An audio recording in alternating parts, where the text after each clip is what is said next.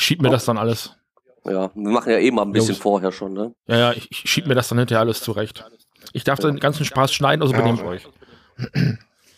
La la la la la la la la la la la. Es war, so, es war einfach auch so klar. Also von daher. La, la, la, la.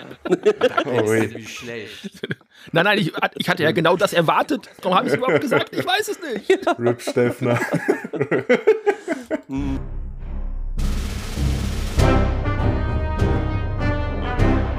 Creatures from the dawn of time. What havoc will they wreak? Look, I know the supernatural is something that isn't supposed to happen, but it does happen. Just open the door. Look, now's the time to go through that door. Find what lies beyond it. Hallo und herzlich willkommen beim König der Podcasts, der Podcast, bei dem Godzilla gute Miene zum bösen Spiel macht. Nein, ähm, äh, ich bin Steffen und äh, ich bin der Nerd und ich bin heute nicht alleine. Bei mir ist der Daniel. Hallo Daniel. Ja, hallo. hallo. Äh, Und äh, gleichzeitig herzlich, hallo und herzlich willkommen zu Dinos Dämonen und Doktoren, dem Monster-Genre-Podcast eures Vertrauens, wo sich Scylla und Be The Giant Behemoth gute Nacht sagen. Und ich bin der Christian und auch ich bin nicht allein. In einer weit, weit entfernten Kleininsel mit Flughafen sitzt der Philipp und funkt zu mir rüber. Grüß Gott. Jo, wir machen heute ein Crossover. Crossover, große Runde zum neuesten coolen Godzilla-Film, den wir, glaube ich, alle gestern Abend erst gesehen haben. Ja. Also- Ja, es ist ähm, 13 Stunden her, seitdem wir bei, äh, seitdem wir ins Kino gegangen sind.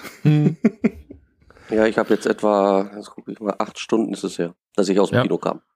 Also ich bin noch keine zwölf Stunden wieder zu Hause, sagen wir es mal so. Ja. Komm, Ja. qua Ja, quasi genau. vom Frühstück. Von daher.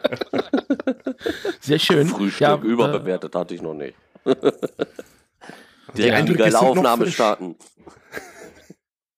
Ähm, genau, wir machen heute eine, eine große Runde, äh, versuchen den, den Film zu viert mal durchzusprechen.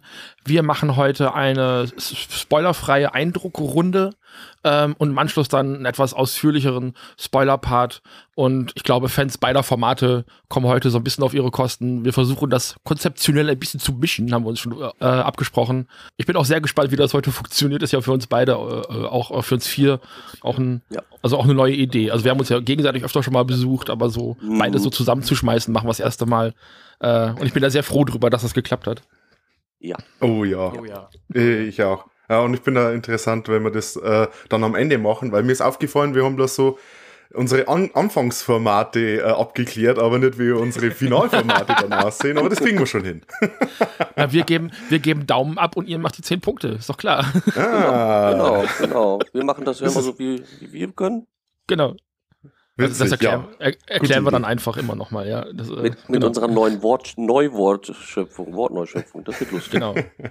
Ja, genau. Und äh, wie immer, äh, am Anfang unserer Sendung äh, liest Daniel heute die Story-Zusammenfassung aus der Online-Filmdatenbank vor. Bitte, Daniel. Genau, das ist die spoilerfreie Zusammenfassung. Ähm, Japan in der Nachkriegszeit aus Null wird Minus. Überlebe und leiste Widerstand. Godzilla taucht unerwartet in Japan auf, das nach dem Krieg ohnehin in Schutt und Asche liegt. Werden die verzweifelten Menschen einen Weg finden, zu überleben und zurückzuschlagen? Bereits vor fast 69 Jahren wütete das berühmteste Filmmonster aller Zeiten zum ersten Mal in den Kinos. Mit Godzilla Minus One legt Toho ihren mittlerweile 33. Film der Reihe vor und leitet die Feier bis zum 70. Jubiläum mit einem lauten Brüllen ein. Und das Brüllen war laut. Oh, Ja, oh ja. ja. ja. Ähm, ja, Ähm, gibt man, wer möchte anfangen? Gibt man generellen, äh, generelles Gefühl so ab über den Film? Wir wollen ja erstmal nicht so richtig spoilern. Ja, also ich kann sagen, es war für mich seit dem 1954er einer der geilsten Godzilla-Filme, die ich gesehen habe. Die haben ihren Job wieder richtig, richtig gut Mhm. gemacht. Mhm. Und ich habe letzte Woche noch Napoleon gesehen. Der war Katastrophe. Schießt er echt auf die Also da war ich wirklich. Ja, ja, den, den Scheiß. Also, äh, das wissen wahrscheinlich die meisten Zuhörer nicht. Ich bin seit meinem elften Lebensjahr absoluter Napoleon-Fan. Ich habe die ganze Biografie immer durchgelesen. Das war eine Katastrophe da. Und jetzt diesen Film gesehen zu haben, Godzilla Minus One, das war, das war richtig schön. historisch um einiges akkurater. Ja, ja, ja. Genau, das, das weiß doch jedes Kind, dass Godzilla Ja. nach dem Zweiten Weltkrieg noch Japan zerstört hat. Das stimmt, das stimmt. Das ist Grundwissen. Vierte Klasse Heimat- und Sachkunde, weiß Ja. doch jeder. Ja, genau. ähm, für mich, ich, ich kann da nur ins äh, gleiche Horn blasen. Ich weiß nicht, ob es für mich der beste Godzilla-Film ist, aber es ist auf jeden Fall einer der besten. ne? Mhm. Ähm, das war der Wahnsinn. Es war sehr, sehr intensiv. Es war extrem spannend. Mir ist einen ganzen Film über und das habe ich, also ich sehe fast täglich einen Film, ähm, also täglich mindestens einen Spielfilm und ich habe das extrem selten, aber bei dem Film ist mir die ganze Zeit über so richtig die Pumpe gegangen. Ich habe Mhm. richtig Herzrasen gehabt die ganze Zeit. Das war der Wahnsinn. Ja. Ähm, ja, sehr gruseliger Godzilla, sehr brutaler Godzilla und das menschliche Drama in den Film, der ja so als Kid die ganze Sache zusammenhält, äh, ist auch extrem gut. Also das ist einfach. Oh ja. Ich habe einfach gefunden, Ja. rundherum tolle Sache. Also ich habe den Film gestern um 22.30 Uhr nochmal im Kino gesehen. Davor hatte ich eine Weihnachtsfeier und ich bin seit 6 Uhr morgens wach gewesen. Und dieser Film, der hat mich trotzdem noch wach gehalten. Der war wirklich, ich hatte da keine Längen oder, oder so, wie ich das bei manchen Filmen hatte. Das war wirklich durchgehend super. Ähm, äh, gleiches Horn. Ähm, ich, ich bin eigentlich schon mit gewissen Erwartungen in den Streifen reingegangen. Ich habe mich nicht gespoilert oder so, aber ich habe ein, zwei Reviews mitbekommen und die sehr gut über den Film gesprochen haben. Und ich, ich muss sagen, das sind die Erwartungen trotzdem noch maßlos übertroffen worden. Ähm, ich ich, ich habe ehrlich gesagt jetzt dieses Jahr noch nicht ganz so viele Filme neu angeguckt im Kino oder so, aber äh, ein paar gute waren dabei. Der ist trotzdem mit Abstand für dieses Jahr bis jetzt mein Liebster. Äh, einfach absolut bombastisch, der Streifen. Also, wie auch ein Chris, mir ist jetzt weniger, ich habe es weniger an der Pumpe gemerkt, aber äh, äh, sagen wir es mal so, meine Arschbacken waren den ganzen Streifen über angespannt. Es äh, war wirklich, es, ist- du bist im Kinosessel gefangen gewesen. Ähm, es ist grandios. Grandios. Das Popcorn war fast leer und es war eine große Packung. Das schaffe ich eigentlich nie. Bist du so ein Stressesser oder wie ist das? Oh ja, oh ja, ich, ich, ich überlege dann nicht mehr und dann wird einfach nur noch Popcorn in den Rachen geschoben, dass alles zu spät ist. Ich, ich, ich kau dann auch schneller, wenn es dann spannender ist. Das ist ganz witzig. Ja, der Philipp hat sich während des Films dann kurz bei mir beschwert, dass er so viel Popcorn gefuttert hat. Salziges Popcorn, weil, ja. Mir Ähm, die Zunge wehgetan. Das, dass ihm die Zunge wehtut von lauter Salz. Ich war auch die ganze Zeit aufgeregt, hatte wirklich so dieses Anspannungsgefühl. Ich habe das im Vorfeld häufiger gelesen, dass die Leute gesagt haben, äh, früher habe ich mir immer gewünscht, Godzilla würde kommen. Äh, dieses Mal habe ich mich davor gefürchtet und das hatte ich ähnlich, Oh ja. das Gefühl. Ähm, weil Godzilla hier in diesem Film einfach wirklich schlechte Nachrichten bedeutet. Und es ist also, ehrlich und ich weiß nicht, ich will jetzt auch nicht so viel aus der aus der Besprechung dann hinterher zurückgeben, aber Chris sagte das gerade schon so schön, das ist einer der gruseligsten Godzilla und das sagen wir trotzdem wir schon Shin Godzilla hatten, Ja. weil Shin Godzilla halt also war als Konzept ziemlich cool, aber der stand dann da so rum ne? und Mhm. ähm, hat nicht so richtig viel gemacht und dieser Godzilla war halt wirklich beängstigend und gefährlich. Das ist, glaube ich, das, das erste Mal, auch wirklich hundertprozentig das erste Mal, also nicht mal den 54er damit reingerechnet, dass ich, das, dass, Mhm. ich- dass ich Angst vor Godzilla hatte. Also auch den Eindruck hatte, dass Godzilla wirklich eine Gefahr ist, ein echtes Filmmonster und nicht einfach nur, in Anführungszeichen, das ist ja immer verpönt, wenn man das sagt, äh, ein Typ in einem Gummikostüm, sondern einfach wirklich eine echte Gefahr und eben also auch für die Figuren, mit denen ich so viel Zeit schon verbracht habe, eine echte Gefahr darstellt und eben auch für die Situation und nicht einfach nur ein Spektakel wie in den früheren Filmen. Ähm, beides hat so seine Daseinsberechtigung, dass dieses Konzept Godzilla als Monster hat dieses Mal für mich am aller, allerbesten überhaupt funktioniert. Mhm. Dem, dementsprechend, äh, also wie gesagt, wenn Godzilla im Bild war, dachte ich, oh, und die, ah, nee, also ich kriege jetzt noch Gänsehaut, weil der einfach wirklich fies war und auch wirklich gefährlich Also von- war. Und, ja.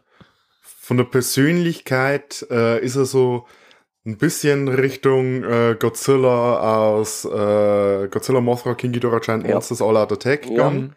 Ja. aber noch eine Spur krasser.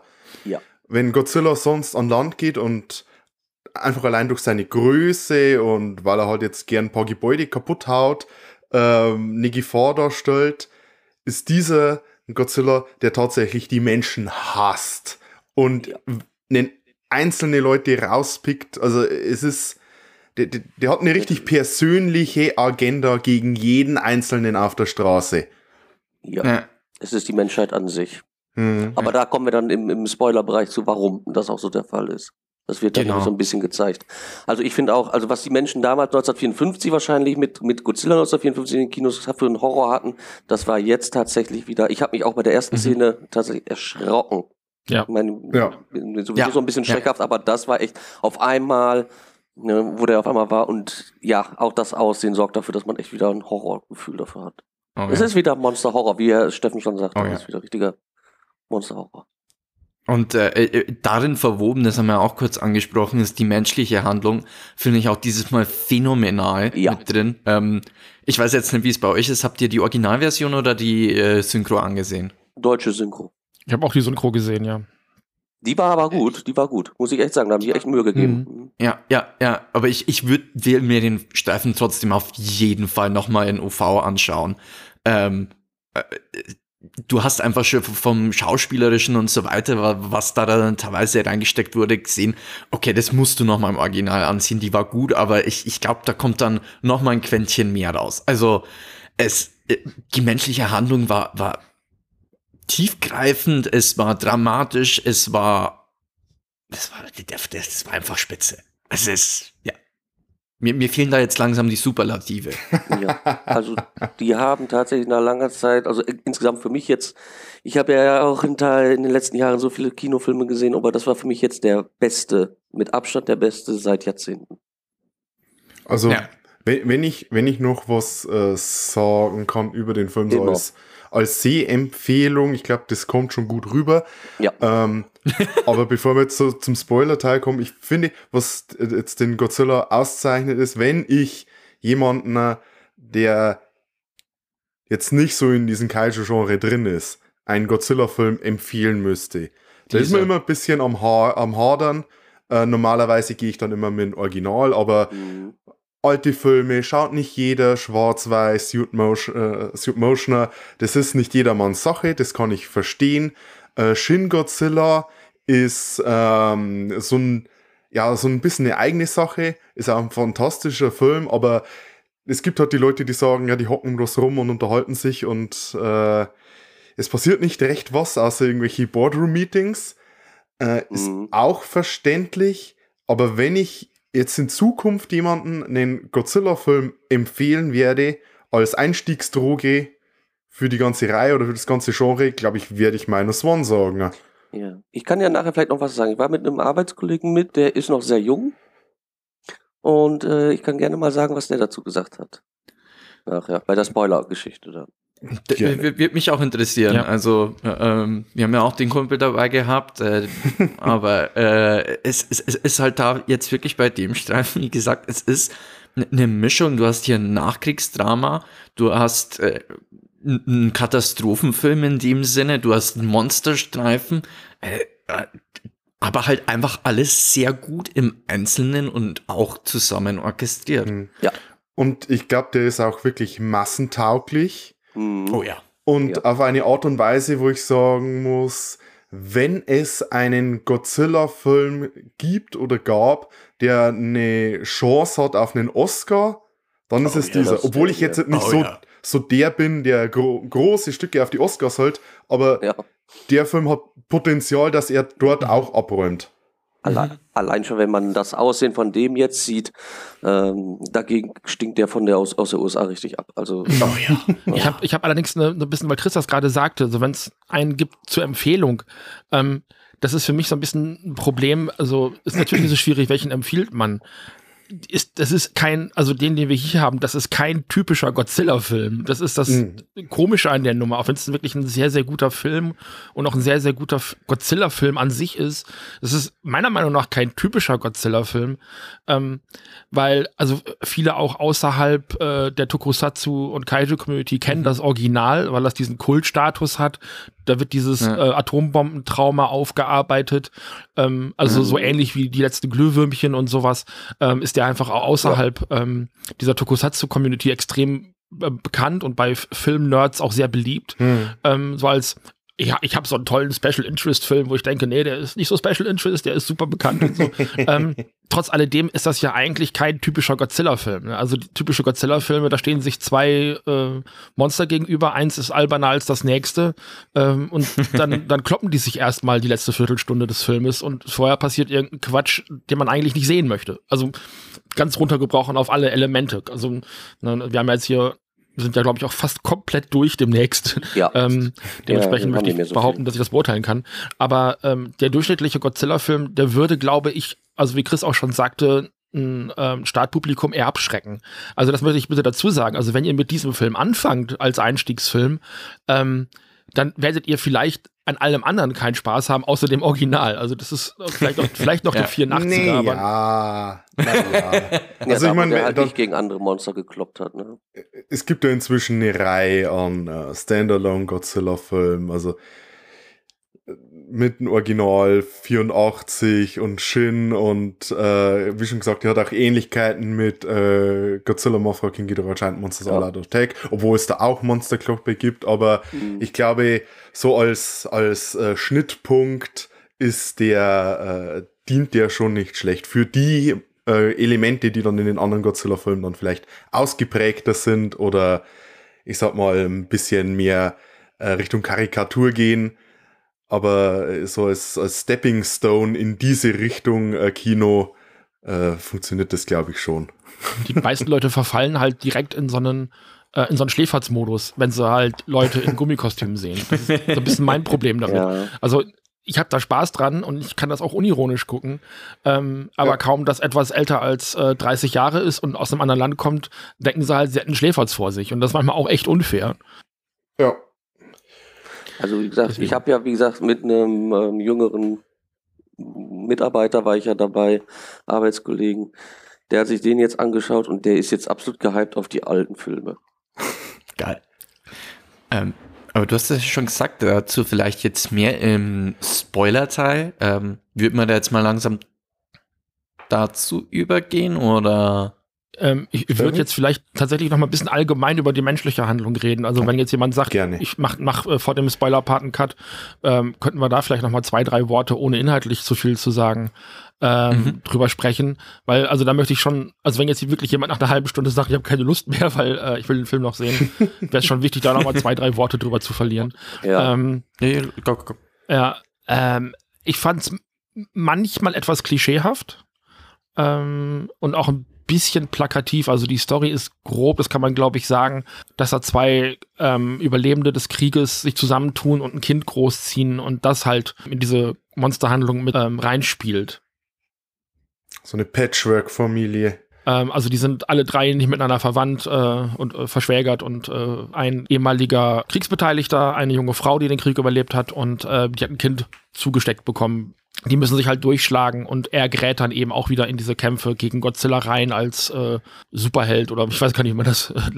Ja, Als Protagonist. als, als normaler Mensch mit einer posttraumatischen Störung halt, die man Ja. als Kriegsveteran oder Überlebender halt hat. Ne? Und innerhalb dieser Handlung passieren schon Dinge, also die A sehr vorhersehbar gewesen sind. Und mein größtes Problem, glaube ich, mit der Handlung ist halt auch so ein bisschen so, dass, dass ihm dann die, die, die Frau abhanden kommt.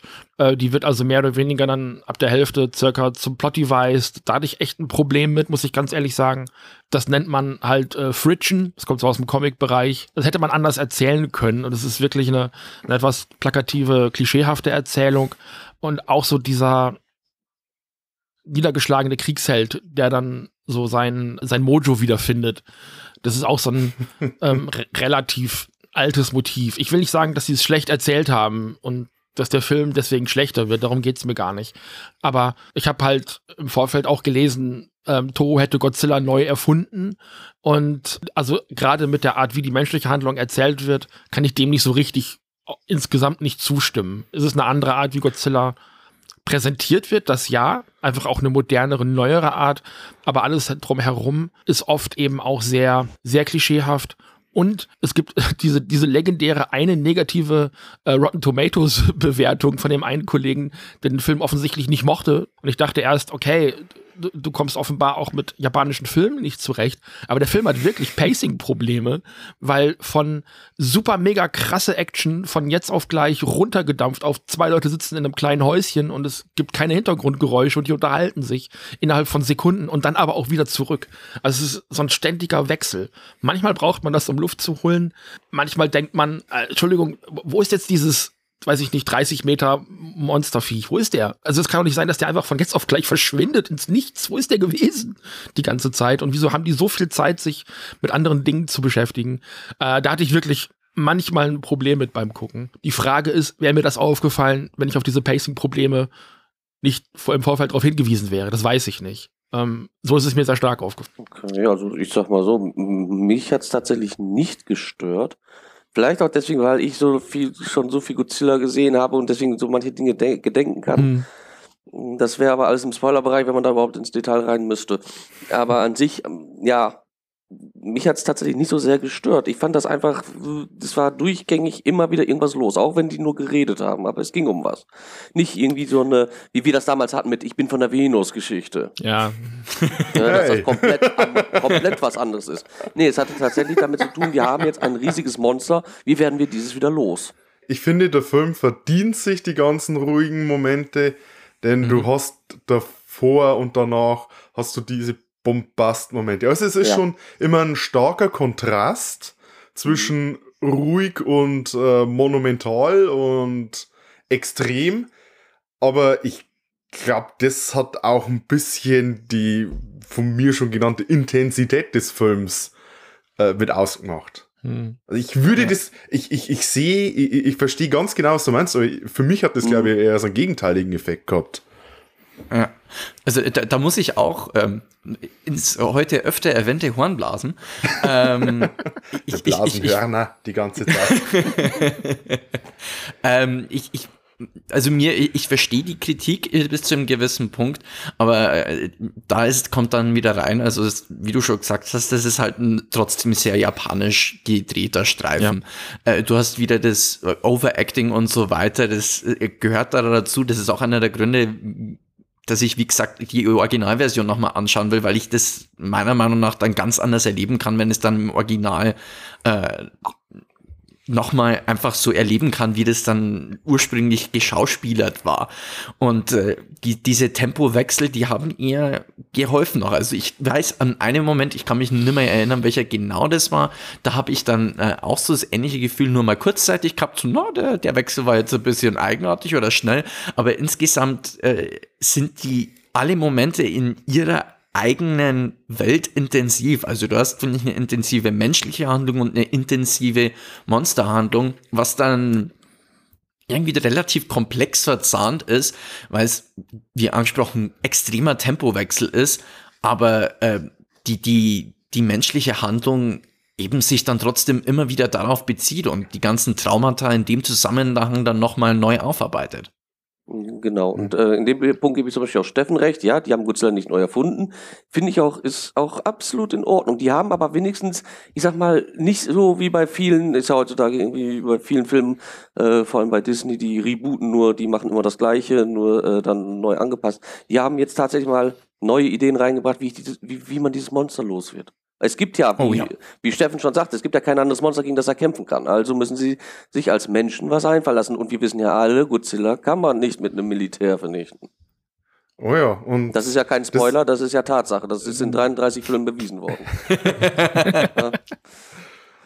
ja, es gibt da schon einen.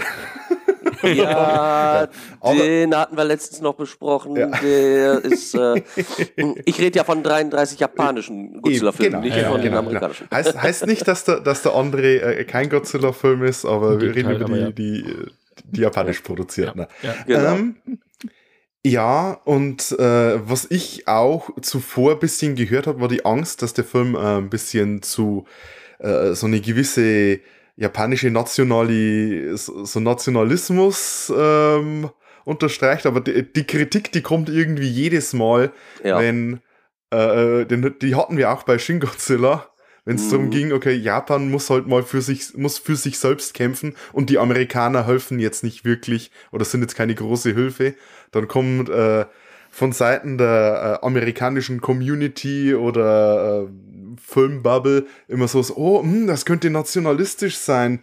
Also gerade eben von den Amis ist das eine lustige Eh, Kritik. eh, ja. eh, das war das, was ich jetzt noch sagen wollte, ja. Ähm, hier Michael Bay macht. Aber äh, der Film, der macht seine Sache als, also ob es Anti-Kriegsfilme gibt, äh, äh, sei mal dahingestellt, aber der macht äh, seine Botschaft äh, schon recht gut. Ja. Wie's- was mit dem Krieg, was mit den Leuten, mit den Sachen, die Japan im Krieg gemacht hat, äh, zumindest so ein, zwei Sachen, die hier ähm, auch aufgegriffen werden Mhm. werden da behandelt. Ähm, äh, zeichnet Japan jetzt nicht als den großen Helden oder das große Opfer auch ab, Mhm. obwohl das nach, auch natürlich Teil mit ist, aber es ist nicht so, oh, oh, wir armen Japaner, wir machen sonst doch alles immer richtig. So das, das war so, so die Befürchtung davon. Aber es ist ja Kritik auch an Japan selbst, äh, Kritik am Krieg, an den ganzen Sachen. Also, ja, ist toll. Es ist dann eher so, wie wir müssen uns an die eigene Nase fassen und wenn es halt sonst keiner hinkriegt, dann müssen wir alle zusammenlangen und ähm, auf geht's äh, zusammen. Äh, können wir das schaffen? Ja, wir schaffen das. Also das ist dann halt, ist es so eher so ein Aufruf, hätte ich jetzt eher verstanden. Und der, der Film ist ja eben auch eine Kritik an der japanischen Regierung, also genau wie Shin Godzilla Eben. Oh, das ja. ja. eben auch ist. Da er eine Satire ist es hier so dieses, ja, die Regierung lässt uns Bevölkerung alleine. Das ist ja am Ende eine paramilitärische Vereinigung, die sich da zusammentut und eben nicht, Mhm. ähm, äh, nicht das äh, japanische Militär. Die stehen natürlich zwischendurch mal mit dem Panzer daneben und schießen. Ähm, aber irgendwann wird an dem Film definitiv gesagt, wir Bürger müssen das alleine in die Hand nehmen und ähm, die, die ordern dann nochmal irgendwie ein bisschen Material und äh, holen dann eben zum finalen Schlag aus.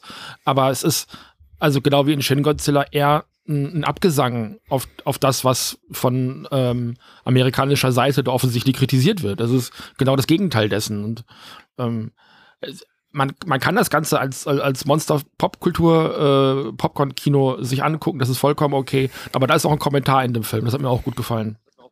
Hm. Und während Shin Godzilla die ganze Sache sehr politisch gesehen hat, ist der Film dann äh, sehr persönlich. Ich glaube, deswegen wird der Film auch bei vielen Leuten besser funktionieren wie Shin Godzilla. Also für viele Ja. Leute besser funktionieren. Also bei mir hat er auf jeden Fall besser funktioniert. okay. Wollen wir dann in Äh. den Spoilerbereich kommen oder hat Steffen noch was?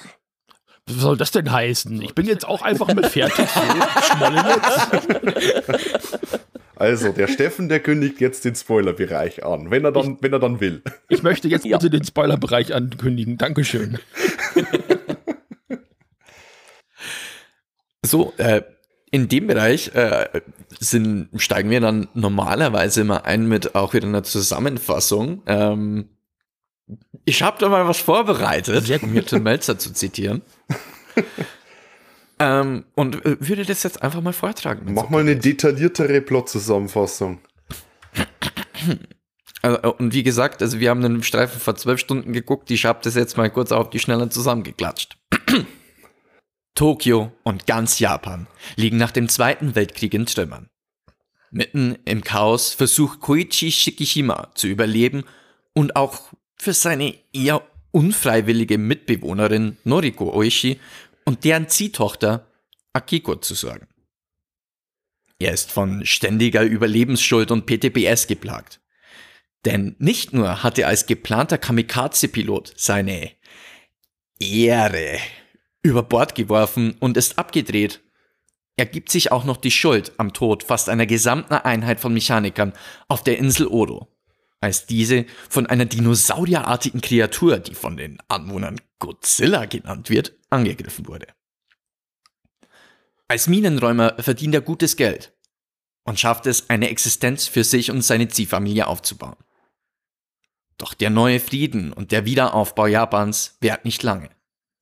Aufgebracht und auf Wolkenkratzergröße, mutiert von Nukleartests der USA, kommt Godzilla auf den Inselstaat zu und bringt, wie schon der Krieg zuvor, wieder Tod, Zerstörung und Strahlung mit sich. Unaufhaltsam und scheinbar unzerstörbar wütet Godzilla durch Tokio. Aufgrund der Entmilitarisierung Japans und der Enthaltung der USA hängt es an den japanischen Bürgern, sich zu wehren. Ein Plan wird geschmiedet, den Atomdino ins tiefe Wasser zu locken und dort zu versenken. Und den Druckunterschied den Rest erledigen zu lassen. Die Aktion gelingt, doch ganz reicht das dummerweise nicht. So hängt es an Koichi, der kamikazeartig mit einem mit Sprengsätzen versehenen Flugzeug in das Maul der angeschlagenen Kreatur fliegt und ihr den Schädel wegsprengt. Anders als sonstige Kamikaze-Piloten hat er allerdings auch noch einen Schleudersitz an Bord. Und es gibt doch noch ein Happy End. Oder? Oder. Oh. Das fand ich schön mit dem Schleudersitz. Als ich das gesehen habe, du konntest in dem Film sehen, dass in der äh, die Nachricht, wo der Mechaniker war und der den Schleudersitz gesehen hatte, das deutsche Wort Bestätigung stand. Wisst ihr, wisst ihr, du- guck nur noch, das, das, war, das war der Spoiler. Weil die Deutschen nämlich im Zweiten Weltkrieg Schleudersitze genommen haben. Und da war nämlich auch eine Kritik davor, wo die sich als Bürgerversammlung hatten und gesagt haben, dass die Regierung sich nicht darum gekümmert hat, dass die Soldaten wirklich geehrt und gewürdigt werden oder irgendwie gesch- äh, auch geholfen wird. Deren Leben Das- geschätzt. Ja, genau, Ja. genau. So. So scheiße das hier auch in Deutschland gewesen ist im Zweiten Weltkrieg, aber die haben zumindest die Soldaten geschätzt und geholfen. Und zumindest Schleudersitze gehabt. Und da haben sie wirklich die Leben einfach weggeschmissen. Ja. Ja.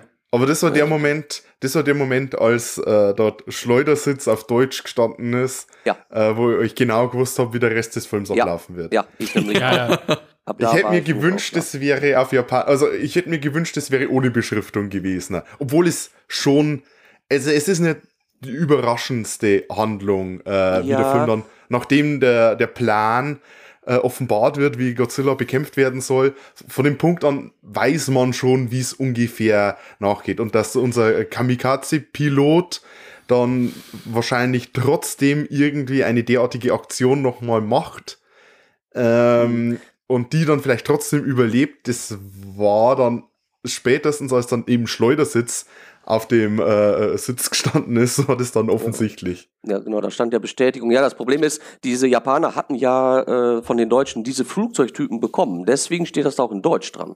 Mhm. Die Deutschen haben nämlich diese Flugzeuge erfunden und dann natürlich an Japan, ihren Verbündeten, weitergegeben. Und deswegen, als ich das gesehen habe, habe ich gedacht, oh, ja, deswegen kam mir das Flugzeug so bekannt vor. Ich hätte gedacht, der ist einfach bloß die ganze Zeit im Rückwärtsgang geflogen. Also, ja, Also- nee, es sind tatsächlich die Erfindungen gewesen, die äh, damit die Flugzeuge wendiger zu machen. Deswegen Mhm. sind die Propeller hinten gewesen. Aber die Es kamen auch ist jetzt- im Krieg nicht mehr. Ab- Aber auch mit dem Spoiler, also der Film kann ja echt nichts dafür, dass wir so die, keine Ahnung, 1,5 Prozent der Be Weltbevölkerung sind, die irgendwie Deutsch können. Ja, ja. Genau. Also der Rest der Welt wird so sagen, oh, da stehen komische europäische Buchstaben, oder- also äh, äh, romanisch geschriebene Buchstaben da. Was könnte das wohl sein? Und es fällt auch nicht weiter auf, wenn du dann nicht so als Deutscher da sitzt, so, ah, da ist der Schleudersitz. Obwohl mir es aufgefallen ist, der japanische Schauspieler, der Mechaniker, dem ist das auch aufgefallen. Der wusste, was das war. Also, entweder stand das oben noch, ich glaube, da war ja auch noch was. Vielleicht was stand das da, dieses japanische Wort dafür. Also ich, Nee, der ist Mechaniker, also der wird den schon schon kennen. Ja, wenn nicht der, wann, wer dann? Ja, ja. Ich dachte halt die ganze Zeit, das wäre irgendwie äh, schon in der Lokalisierung irgendwie passiert. Ähm, weil der Film ja auch mit Mhm. einem Monat Verspätung äh, nach Deutschland kommt. Der ist ja von Peppermint äh, Anime dann ja schon lokalisiert worden. Ich dachte, das hätten sie dann einfach drüber CGI'd. Das war so mein, meine erste Idee, aber jetzt, äh, wo Daniel sagt, dass äh, die den Kram halt auch hergestellt haben, macht das ein bisschen mehr Sinn in meinem Kopf. Ja. Ja, äh, äh, äh, also das war, also ich bin mir sehr sicher, dass das so schon im Originalfilm, Ja. ein Original-Release drum Ja. war. Ich, ich würde gerne einfach mal mit dem anfangen, wie der Film anfängt. Ja, das war nur, Und bevor so- ich es vergesse, das wollte ich sagen. Das war sehr krass. Das war extrem krass, als auf einmal der, dieses Brüllen kam und äh, dann, dann steht so dieser Proto-Godzilla am Strand und macht sofort diesen, diesen Wachturmblatt und äh, dezimiert diese komplette Einheit einfach nur aus blankem Zorn. Äh, vielleicht sollte irgendjemand hätte in den Film Godzilla einen Snickers geben sollen. Das Naja, also vielleicht mochte er einfach bloß das helle Licht am Anfang mal nicht, da wird er halt irgendwie ein bisschen erschreckt und außerdem, ähm, also wenn du jetzt mal die Größe anschaust, also Godzilla war da, sag jetzt mal, baumhoch oder baumgroß, blöd gesagt, also schon groß, aber jetzt kein absoluter Gigant. Äh, Vielleicht hat er einfach einen Snack gebraucht, also wie du sagst, einen nee, der hat die oder nicht gegessen. Der Ja, hat die alle bloß gebissen und dann Oder- weggeworfen. Oder, jetzt wollte ich es noch sagen, Zahnstocher. Ja, also äh, tatsächlich ist er ja erst richtig wütend geworden, als die angefangen haben zu schießen. Ja. Ne, davor ist er ja nur da, oder hat nur gestanden und geguckt. Das ist halt sein Revier. Und also es wird ja, Ja. gesagt, äh, also dieser Hinweis sind diese Tiefseefische, die kommen so an die Oberfläche und das ist, glaube ich, die Schwimmblase, die da mal rausgeguckt hat. Ne? Das sah mal so ein bisschen ekelig aus. Ja, Ja. Mhm. ich glaube, das ist durch den Druckunterschied, das war schon ein bisschen so der, äh, äh, so die, die, der Hinweis aufs Ende. Durch den Druckunterschied platzen die ja auf wie der, den Blobfisch, den Wie der ja Blobfisch, da wollte ich Ja. jetzt auch drauf kommen. Genau, wenn der eigentlich unter Wasser ist, so in seiner Heimatdruckbereich, sieht der aus wie ein ganz gewöhnlicher Fisch, aber wenn der hochgezogen wird, explodiert der halt von innen nach außen. Der umgekrempelte. Und Mhm. ich glaube, das sollte es sein. Das sind ja Godzillas Jagdgebiete, hätte ich fast gesagt. Also ähm, Mhm. Leute in diesem Mechaniker-Team erzählen ja, also die Fischer hier haben erzählt, dass immer wenn äh, der Fisch nach oben kommt, dann kommt Godzilla. Und also das ist halt ähnlich, wie es in dem 98er äh, Godzilla-Film ist und aber eben auch im 54er äh, ist Godzilla schon eine bestehende Entität. Also die ähm, Einheimischen auf den Inseln, Mhm. die kennen den halt schon ähm, oder haben von dem gehört. Und vielleicht ist auch so ein Mythos und eine Legende.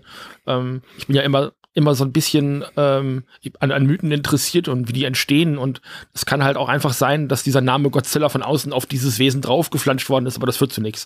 Ähm, das äh, ist nur ein Gedanke, den ich gerade hatte. Aber äh, die haben da halt ihr Lager in seinem Jagdgebiet aufgebaut und er kommt halt einfach, wahrscheinlich, weil er gerade mal wieder ein bisschen Landgang braucht, äh, auf diese Insel und stellt fest, oh scheiße, die haben mir hier den Vorgarten zugebaut. Ja, wer wäre Ja, das wäre ich auch sauer, wenn man mir hier den Vorgarten zubaut. Ja, man, man, könnte, man könnte ja zuerst mal das Gespräch suchen. Ne? Also, Ja. ja gut, der kann, glaube ich, schlecht mit den kleinen Wesen da unten reden. Oder redest du mit jeder Ameise? nee, aber Ja. ja. also es war schon tatsächlich dieser, äh, der Anfang war bombastisch. Ne, man hat ihn gut in Szene gesetzt. Und Ja. der Kamikaze-Pilot äh, Koishi, Mhm. der sollte dann mit seiner Zero dann eigentlich auf Godzilla schießen, hat er nicht gemacht und dadurch und durch die Aufregung haben dann die Mechaniker auf Godzilla geschossen und das hat den dann erst so richtig wütend gemacht und dann hat er sie alle umgebracht.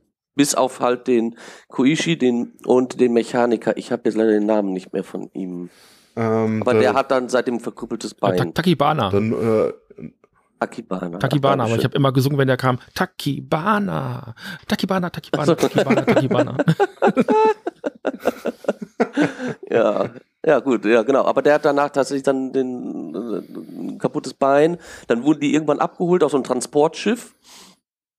Und Mhm. dann hat er da äh, den wirklich zur Sau gemacht, weil das ist wohl in Japan, das finde ich krass, äh, eine Ehre gewesen. Der hätte sich lieber töten müssen, als Ja. Kamikaze sein Leben wegschmeißen, als zu überleben und anderen helfen zu können in dem Punkt. Ja, der hat ihm dann jedenfalls noch ein Päckchen mitgegeben. Da hat er nur kurz reinguckt, wir als Zuschauer konnten das noch nicht sehen. Später sieht man, das sind die Bilder der Verstorbenen mit ihren Kindern und Familien.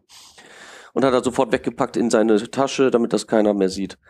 Hm, Ich hätte, äh, am Anfang hätte ich gemeint, dass das die, so die, die Briefe sind an die Ja. Familie, dass der, äh, dass die verstorben sind. Genau, genau. Hätte ich nämlich auch erst gedacht, dass er die da weitergeben soll, als Strafe. Und sich dann halt äh, das nicht traut, aber ich glaube, das waren tatsächlich nur so die Erinnerungsstücke äh, der Soldaten, die halt, äh, sie mitgetragen haben. Ja. Ja. Ist dann äh, auch ein heftiger Dick-Move eigentlich. Also, ähm, dass man da dann PTBS bekommt, ist eigentlich auch wieder klar, ne? Also, ist Ja, nicht er gibt ja verwunderlich. dann, genau, Koichi gibt sich auch dauernd dann die Schuld, weil er träumt ja schlecht dadurch. Immer wieder mit seinen. das jetzt, Ja, das ist ja, sehr ja. freundlich ausgedrückt. ja, die, wo, Ich habe leichten Nachtdruck. ja, wie soll ich das sagen? Albträume, schlechteste Träume, äh, ich kann da jetzt kein, keine Superlative für finden. Auf jeden Fall sind die so schlimm, dass sie ihm dann natürlich wieder rausreißen und er immer meint, er wäre gar nicht mehr am Leben, er wäre schon tot. Und äh, dementsprechend dann die ganze Umwelt sozusagen um sich herum dann schlechter wird um sich und will das alles nicht wahrhaben.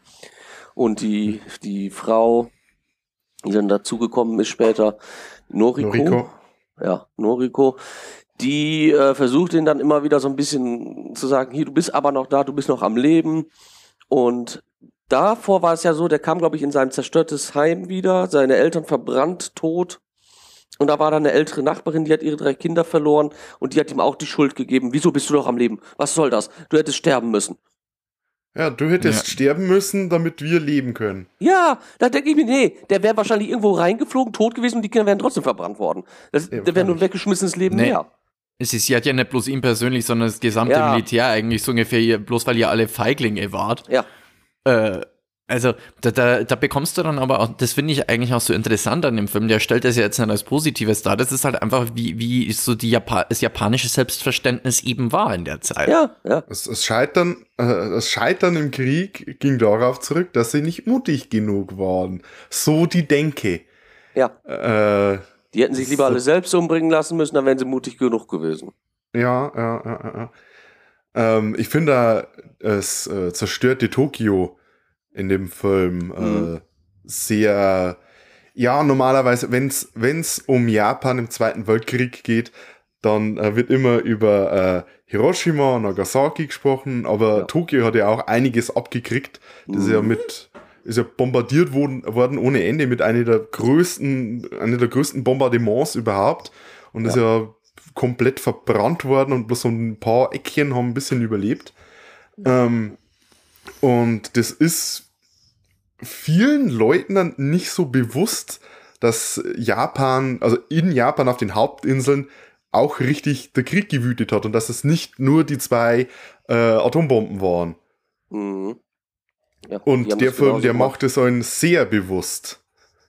Nee, das ist ja auch das, also äh, ähm, soweit ich, ich bin ja jetzt kein Super-Experte, aber soweit ich weiß, war eigentlich Japan militärisch gesehen schon mehr oder weniger geschlagen, bevor überhaupt die erste Nuklearsprengkopf abgeworfen wurde. Ähm, Ja, die wollten ja nur halt noch die Atombombe testen. Ja, das zum einen und zum anderen muss man dann auch sagen, äh, dieser japanische Spirit hat sich halt durchgezogen. Das war dann im, im Allgemeinen die Mentalität so, naja, dann äh, gehen wir halt alle äh, drauf, aber wir gehen wenigstens kämpfend drauf und äh, wir hauen denen dann, wenn sie das Land haben wollen, trotzdem nochmal richtig ordentlich eins zu an Latz. Wir schmeißen euch trotzdem alles entgegen.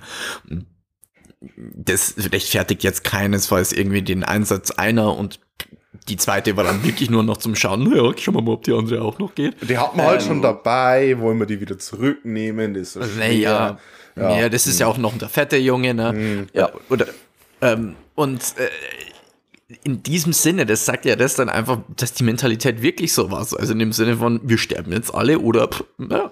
Und äh, das, das thematisiert der Streifen ja auch viel. Also diese, diese Überlebensschuld, die, die jetzt unser Hauptcharakter dann auch hat.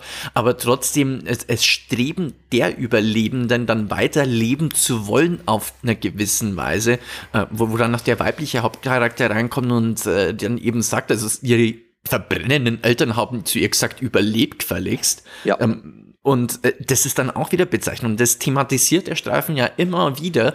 Und das finde ich auch auf eine Art, die einfach irgendwo in die Tiefe reinsteckt. Es ist jetzt auch wieder so, dass der männliche Charakter kein Held in dem Sinne ist, dass er jetzt irgendwie so, so ein stoischer, starker Mann ist oder so. Der Typ ist zutiefst gezeichnet, zeigt es auch in einigen Szenen an den emotionalen Ausbrüchen, nicht einfach bloß in Schüben von, von, von dem PTBS und den, den anderen psychischen Belastungen, die er da sonst irgendwie hat, sondern auch dann in der Aufarbeitung, der, der verkrampft sich, der weint dann auch. Und äh, die, die Darstellung davon finde ich dann halt irgendwo tiefgreifend. Ich weiß jetzt nicht, ob das wirklich eine realistische Darstellung von solchen psychischen Leiden sind, aber es ist auf jeden Fall tiefgehend und ähm, ist, denke ich, auch irgendwie so ein Wink, so, hey, übrigens, nur weil ein Krieg an sich vorbei ist, das wird ja auch hier immer wieder gesagt, sein Krieg ist noch lange nicht vorbei.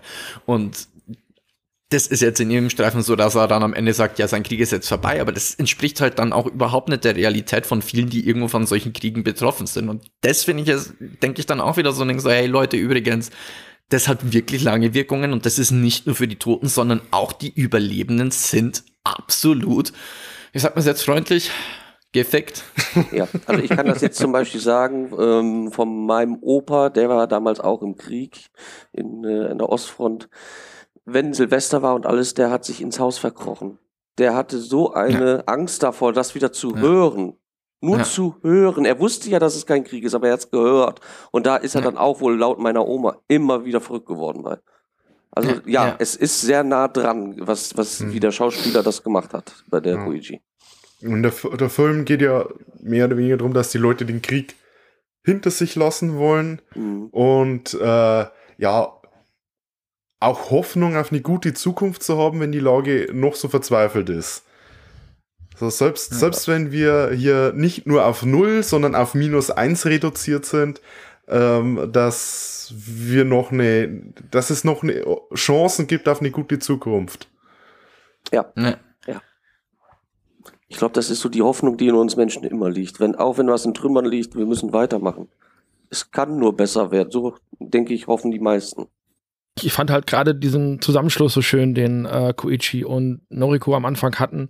Ähm, Koichi ist da eher so äh, widerwillig, äh, er ist halt auch der einzige Überlebende seiner Familie, ähm, also wohnt er in so einer kleinen Hütte ähm, und äh, irgendwo in der Ecke, wo er früher wohl mal gewohnt hat und nimmt sie dann trotzdem auf. Also er kriegt dann auch dieses Kind von ihr mehr oder weniger in die Hände gedrückt oder tatsächlich in die Hände gedrückt ähm, und soll sich mehr oder weniger und denkt, dass er mit alleine gelassen wird und sie kommt auch erst nicht wieder und ähm, denkt dann, ja, dann nehme ich es halt einfach mit, was soll ich machen? Ne? Will es auch erst zurücklassen, nimmt es dann mit und sie springt ihn dann so aus der Ecke noch an und sagt, hey, ähm, äh, hättest du es mir nicht wiedergegeben? Und er sagt, wieso? Ich habe doch die ganze Zeit da gewartet und sie sagt, ja, aber ich kann, nicht, ich kann dann auch jetzt nicht in die Öffentlichkeit, ähm, weil die ist, glaube ich, gejagt worden, weil sie was geklaut hat oder irgendwie so.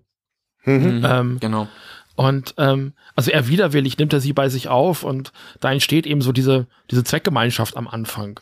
Und ähm, das ist zumindest ein, also ich habe ich hab immer wieder dieses Bild vor Augen gehabt aus dem 54er-Film äh, mit der Mutter und ihrem Kind. So, wir sind bald Mhm, bei Papa. Mhm, ja. Und das ist das auserzählt. Und das ist toll. Das ist toll. Also nicht nur einfach dieser eine Moment, wo ich der festen Überzeugung bin, dass die meisten Filmfans, die den Film außerhalb der Kaiju-Community kennen, diesen Moment halt meinen, wenn sie diesen ganzen Film meinen. Ähm, obwohl der Film deutlich mehr zu bieten hat als das, vor allem auf technischer Seite. Ähm, aber dieser Moment auserzählt ist diese ganze menschliche Handlung. Und das hat mir sehr viel Spaß gemacht. Ähm, auch wenn der Ablauf dann, wie ich ja schon so ein bisschen angedeutet habe oder sehr deutlich angedeutet habe, mir ein bisschen zu klischeehaft gewesen ist.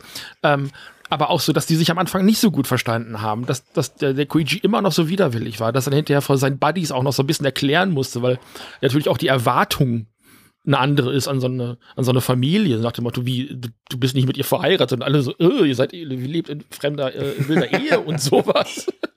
ähm, was ja auch Wie verpönt war. bitte? genau. Und dann, ja, das ist nicht mal mein Kind. So, ne? Ja.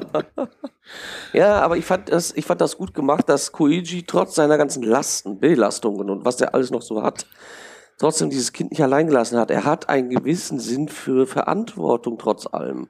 Ja, es Weil ist vielleicht, vielleicht, weil er nicht wollte, dass da noch jemand in, durch seine Hand stirbt. Ja, ich glaube, es war ein bisschen äh, äh, Schuldgefühle, die ihn da Mhm. reingetrieben haben.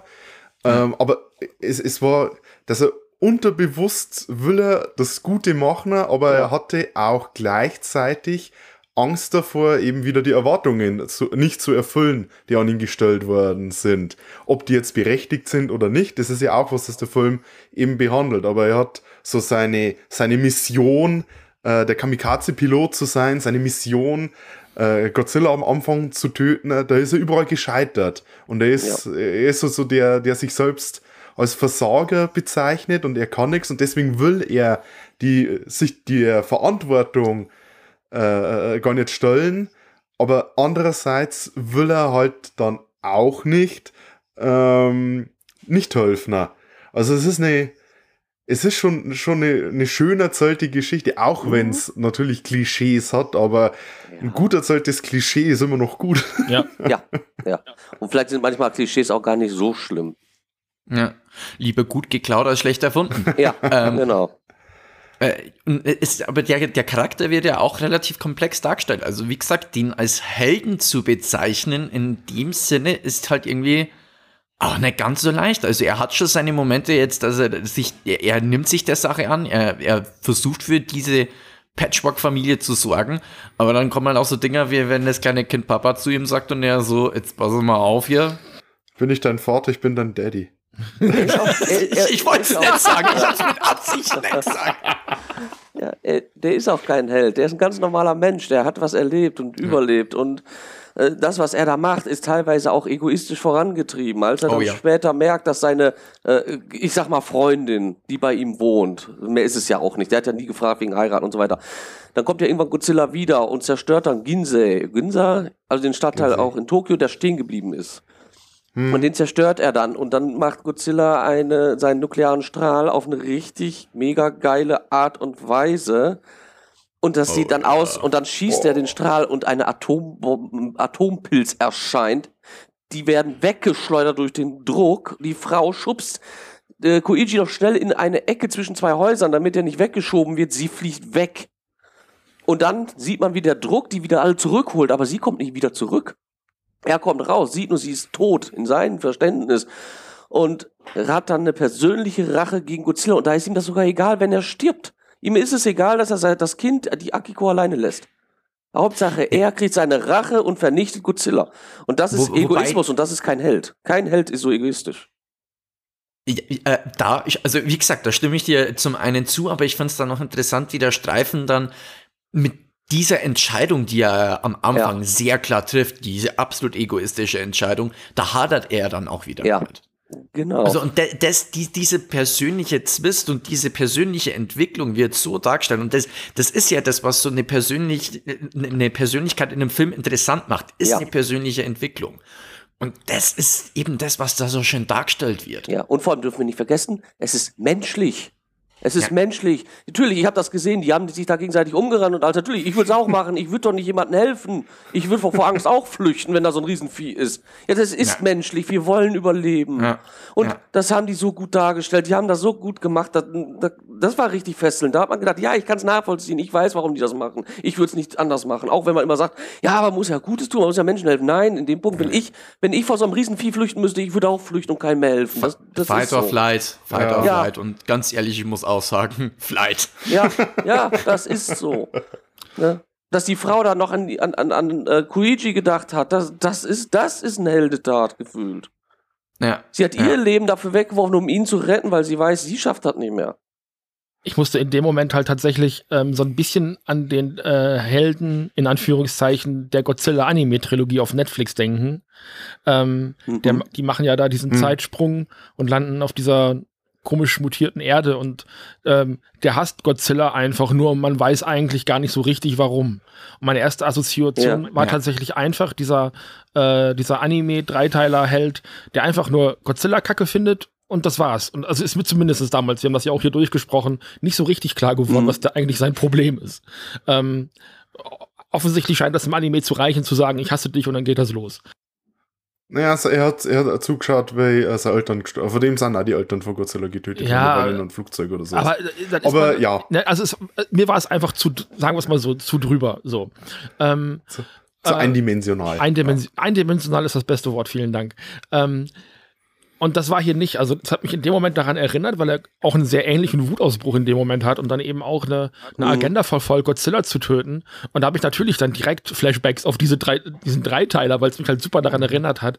Aber diese, also Koichi als Person ist deutlich vielschichtiger, der hat deutlich andere Probleme ähm, als, äh, ich habe den, wahrscheinlich heißt der auch Koichi, keiner, die heißen ja alle immer klar, oder Hi- Hiro oder irgendwie sowas. Goromaki. Goromaki Ah, okay. wahrscheinlich. Ja, oder das, ja. da immer wieder. Ähm, ähm, wenn ihr es wisst, äh, freut euch.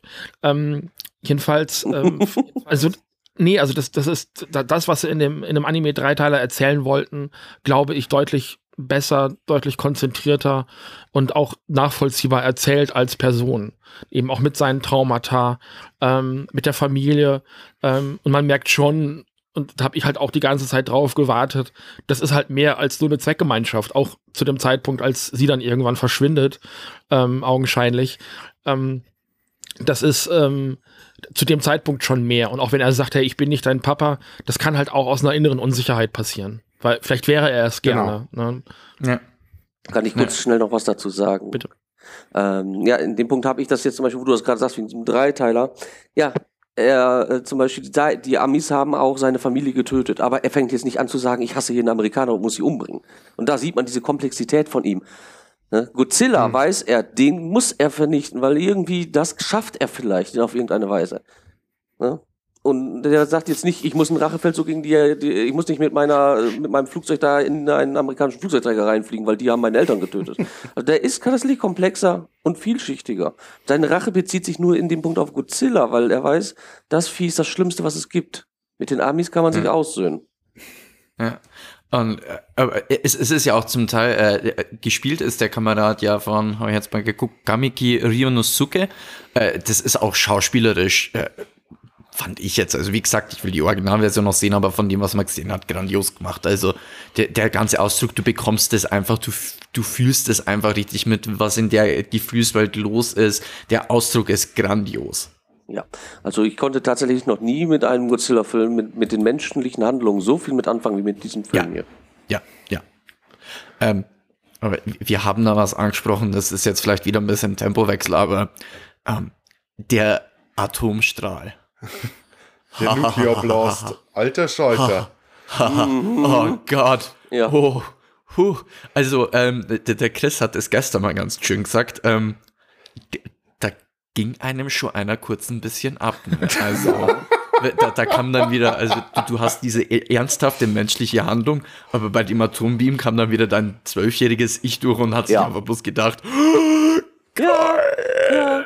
Wenn er da steht und auf einmal fangen an, die Rückenplatten nach oben zu kommen und zu leuchten in Blau und die immer schneller, immer mehr nach oben. Und dann steht er da auf einmal, da sieht man so ein bisschen, wie das blaue, wie der blaue Dampf so kommt und auf einmal der Strahl geht und zack, da wo die Panzer gerade standen, ist, eine, ist auf einmal ein Atompilz ein riesiger und mega Loch sieht man da später. Das ist mega Es ist genial, gewesen. das ist Wahnsinn, ja. Ah, das mit die, mit die Rückenzocken, der wie so ein Timer von der Bombe dann, äh, äh, ich, ich glaube, ich glaub, hat nicht so die, die Atombombe irgendwie so einen mechanischen Timer gehabt, der auch irgendwie Ja. so, Ja, es hat mich sehr daran erinnert. Äh, Ja. ja. und das äh, war ja dann richtig explosiv. Oh ja. Und, Ja. der Beam, das ist dann halt auch mal wieder was Neues. Das ist nicht wie sonst, dass du ein Beam-Battle jetzt haben könntest mit einem anderen Monster. Nee, nee, nee, nee, nee. Der macht dann Strahl und da, wo das aufschlägt, da ist einfach mal eine nukleare Explosion. Ja. Also das ist einfach nur ein kurzes Wank. Puff. Eine, Entla eine, eine explosive Entladung.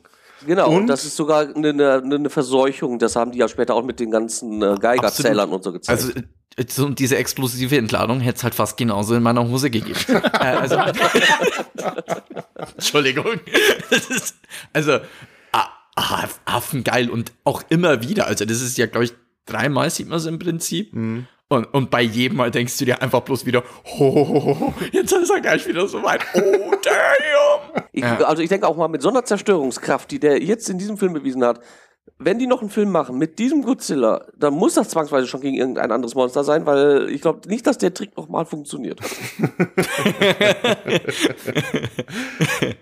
Also ich glaube, Godzilla ist nicht so dämlich und lässt das sich noch ein zweites Mal gefallen. Ähm, was, ich, was ich generell da noch sagen wollte, äh, der, der Nuclear Blast, würde ich jetzt schon fast sagen, nicht bloß Atomic Breath, sondern Nuclear Blast, der, der verwundet ihn ja selbst. Der fängt ja dann auch richtig das Brennen an und ist verkuckelt. Das ist wahrscheinlich der, der most crispy Godzilla überhaupt. Ja, und das, das ist wahrscheinlich dann so ein bisschen an den äh, Millennium Godzilla. Ähm, da sind ja diese G-Zell- G-Zellen, die ja für diese enorme Regenerationsfähigkeit zuständig sind. Und man sieht ja einen Teil. Ich glaube, irgendwann ist das ja, da ist er im Wasser und die haben Das dann die Mine. Wasserminen, die schleudern ihm ins Maul. Er schießt, der Koichi schießt drauf und dann, wumm, sieht man richtig, wie die ganze Seite weggefetzt ist und in Sekunden schmiert sich das wieder zusammen. Oder baut sich das wieder Smiley, zusammen. son of a bit.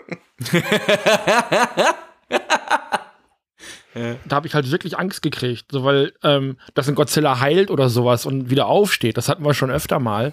Ähm, aber Godzilla ist irgendwie seit Shin Godzilla ist der einfach ein laufender Tumor. Und das ist hier halt wieder so. Also der sieht auch wirklich, ähm, also nicht ganz so knusprig wie der vorherige, ähm, aber der ist halt wieder im Grunde genommen eine laufende offene Wunde. Und ähm, das erklärt sich natürlich, weil jeden, äh, jeder Treffer, den er halt einsteckt, führt dazu, dass er heilt. Und deswegen ist das alles unterschiedlich verkrustet oder so. Das sieht halt, der sieht halt von außen Ja. erstmal aus wie ein Dinosaurier, aber der hat halt überall so diese, diese Narben und man kann das schlecht beschreiben. Das ist halt nicht nur eine Narbe, das ist eine laufende Narbe. Also, ne, ähm, es ist, es ist so krass und dann wächst das halt so mit einem deutlichen CGI-Effekt, aber es wächst halt zusammen. Und da war klar, okay, die können, also normalerweise, wenn du jem, jemandem eine große Mine in den Kopf legst, dann geht der Kopf weg. So.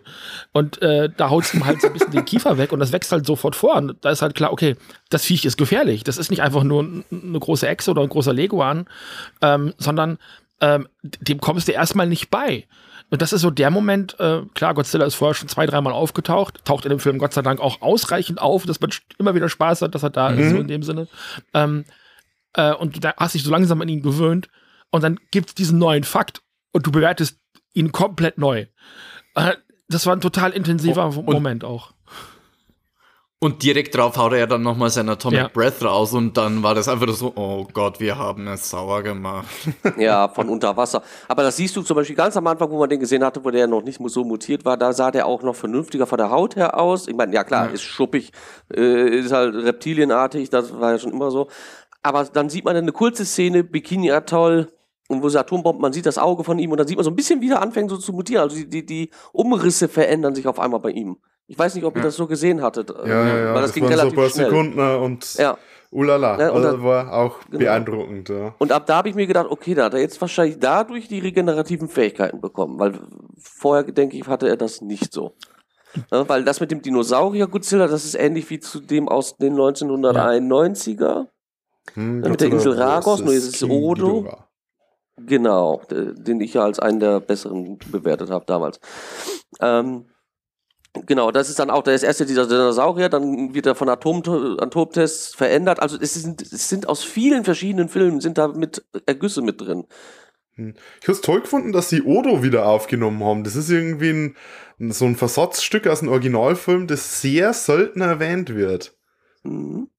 Genau, und auch wieder, dass die Fischer das vor allem wissen. Ja. Hätte jetzt nur der alte Kauz gefehlt, der gesagt hat, wir müssen nur Jungfrauen opfern. Genau, auf den habe ich gewartet. ja, früher, ja, dann haben wir die wenn Jungfrauen die, Fi- wenn geopfert. die Fische weg sind, dann kommt der Godzilla. Früher haben wir dann eine Jungfrau auf dem Fluss gespannt. ja, ja. Ähm, Aber äh, Hat, hat aber auch insgesamt so, so, also hätte ich jetzt als Nod so ans Original mal wieder aufgenommen, äh, äh, vor allem dann wieder als der Reporter auf dem Dach stand. Ja. Und äh, ich, ich kann mich noch ganz gut erinnern, das war vom 1954er, war das mein absoluter Top-Moment, wie dann dieser mutige Reporter im Tokyo Tower steht und sich dann am Ende noch vom Publikum verabschiedet. Darauf habe ich ehrlich gesagt bei dem auch wieder gewartet. So, Ja. komm, sag's, sag's, das ist das Ende, sag's, sag's. Hat er dann leider nicht, aber trotzdem auch eine echt coole Szene und so, wir sind in unmittelbarer Gefahr. Also, äh, Vor allem- ja, einfach wieder, immer wieder so der Wink so an, an die OGs. ja, vor allem, wenn Äh. du da mal richtig hingeschaut hast, der Reporter, der Reporter sah dem aus dem 54er verdammt ähnlich. Ja, ja, das war's cool. Ja. Deswegen Ja. hat mich das auch sofort daran erinnert, als ich das gesehen habe. Weil auch die, die, die Art, wie er gesprochen hat, die war dem so ähnlich, Ja. als wenn sie gesagt haben, das müssen wir jetzt reinbringen. Das, das muss gezeigt werden. Und da hat er ja auch gesagt, Godzilla zerstört vor seinen Augen alles. Und dann sagt er ja sogar, das, was, was die Bombardierung überstanden hat, macht der mit einem Wisch weg. Ja, es ist ja toll, äh, Godzilla zerstört. Ich glaube sogar, am- zerstört er das äh, Ding Theater, das Ja, Theater das Theater. mit seinem Schwanz, glaube ich, und das war im Ja. Original Godzilla auch so. Ja. Und äh, du hast ja immer schön die, äh, die Bahnhofsuhr, oder die, die, der große Ah, ja, die Uhrturm, Uhr, ja. äh, der auch so immer, immer so als, als, als Größenindikator für Godzilla gilt. Weil im Shin Godzilla ist er auch direkt äh, da um die Ecke eingefroren worden. Ne? Ja. Und da hat man so die Uhr so kaum erkannt. Hier sieht man, man hat man wieder so eine bisschen eine traditionellere Größe für einen Godzilla. Ähm, und ja, also, also die ganze Szene ist äh, sehr, ja, eine sehr tolle Not zum Original. Ja, Also das da ist ist noch eine. Hi- Hier ist am meisten Remake drin Ja. In der äh, in der äh, äh, in der Stadtzerstörungsszene. Mhm. Die und wo die mit der S-Bahn, wo die da fahren, anhalten, Godzilla kommt und nimmt die sich ins Maul. Das ist auch genau Ja, die ja, gleiche also die- Refer Referenz. das ist genau die gleiche Referenz. Die, die, die komplette, also da äh, äh, als erste Mal in Tokio Ja. einmarschiert. Da muss ich aber sagen, das äh, war, war so ein bisschen der Teil, wo ich mir am meisten dachte, muss das jetzt sein, dass man da Noriko da mit reinpackt und da so eine, eine Action-Stunt-Szene draus packt. Das finde ich, das war wirklich einer der wenigen Punkte, wo ich mir gedacht habe, nee, muss das jetzt sein, das ist jetzt ein bisschen viel mit den Main Characters, dass die da jetzt unbedingt drin sein muss. So das einzige Nein. sich in dem Zug noch festhalten kann. Ja, also äh, äh, das war wirklich, ich meine, gut, es ist ein Actionstreifen, da gehört solche Geschichten mit rein, aber das fand ich tatsächlich ein bisschen unnötig. Ich fand's geil. Aber Ja, hinterher hat man die ja nur gebraucht, damit die dann halt äh, Koichi nochmal in die Mauerstücke. Äh, aber sie war ja sowieso in dem Ort. Also das hätte man jetzt in dem Moment nicht ähm, zum Verbinden gebraucht. Ich fand es halt vor allem deswegen geil. Ich hatte ja schon am Anfang kritisiert, dass sie irgendwann zum Plot-Device wird. Und das wird sie ja danach, äh, äh, nachdem sie dann verschwindet. Mhm. Ähm, aber ähm, es wird gerade bei weiblichen Charakteren immer gesagt, oh, die haben wie auch immer den Krieg überlebt. Mussten sie ja auch, weil die Männer ja alle im Krieg selber waren. Ähm, Ja. Und mal zu sehen, wie einer Frau so eine Action-Szene passiert in so einem Kriegsszenario, ist halt auch Okay, mal eine schöne ja, Abwechslung. ja. Also ja, es ist drüber, es ist so Nathan Drake-Style, irgendwie so wie er in diesem Bus hängt oder so, ich weiß es gerade gar nicht mehr. Ähm, aber es ist schon ähm, mal schön, das auch mit einer mit einer, mit einer Frau zu sehen. Ich meine, die hat sich schon mal durchgekämpft, die hat den Krieg schon mal überlebt, hat ein äh, Kind noch gerettet. Mhm. Ich traue ihr das schon zu, auch wenn sie da irgendwie im hübschen Bürodress steht in dem Moment. Ne?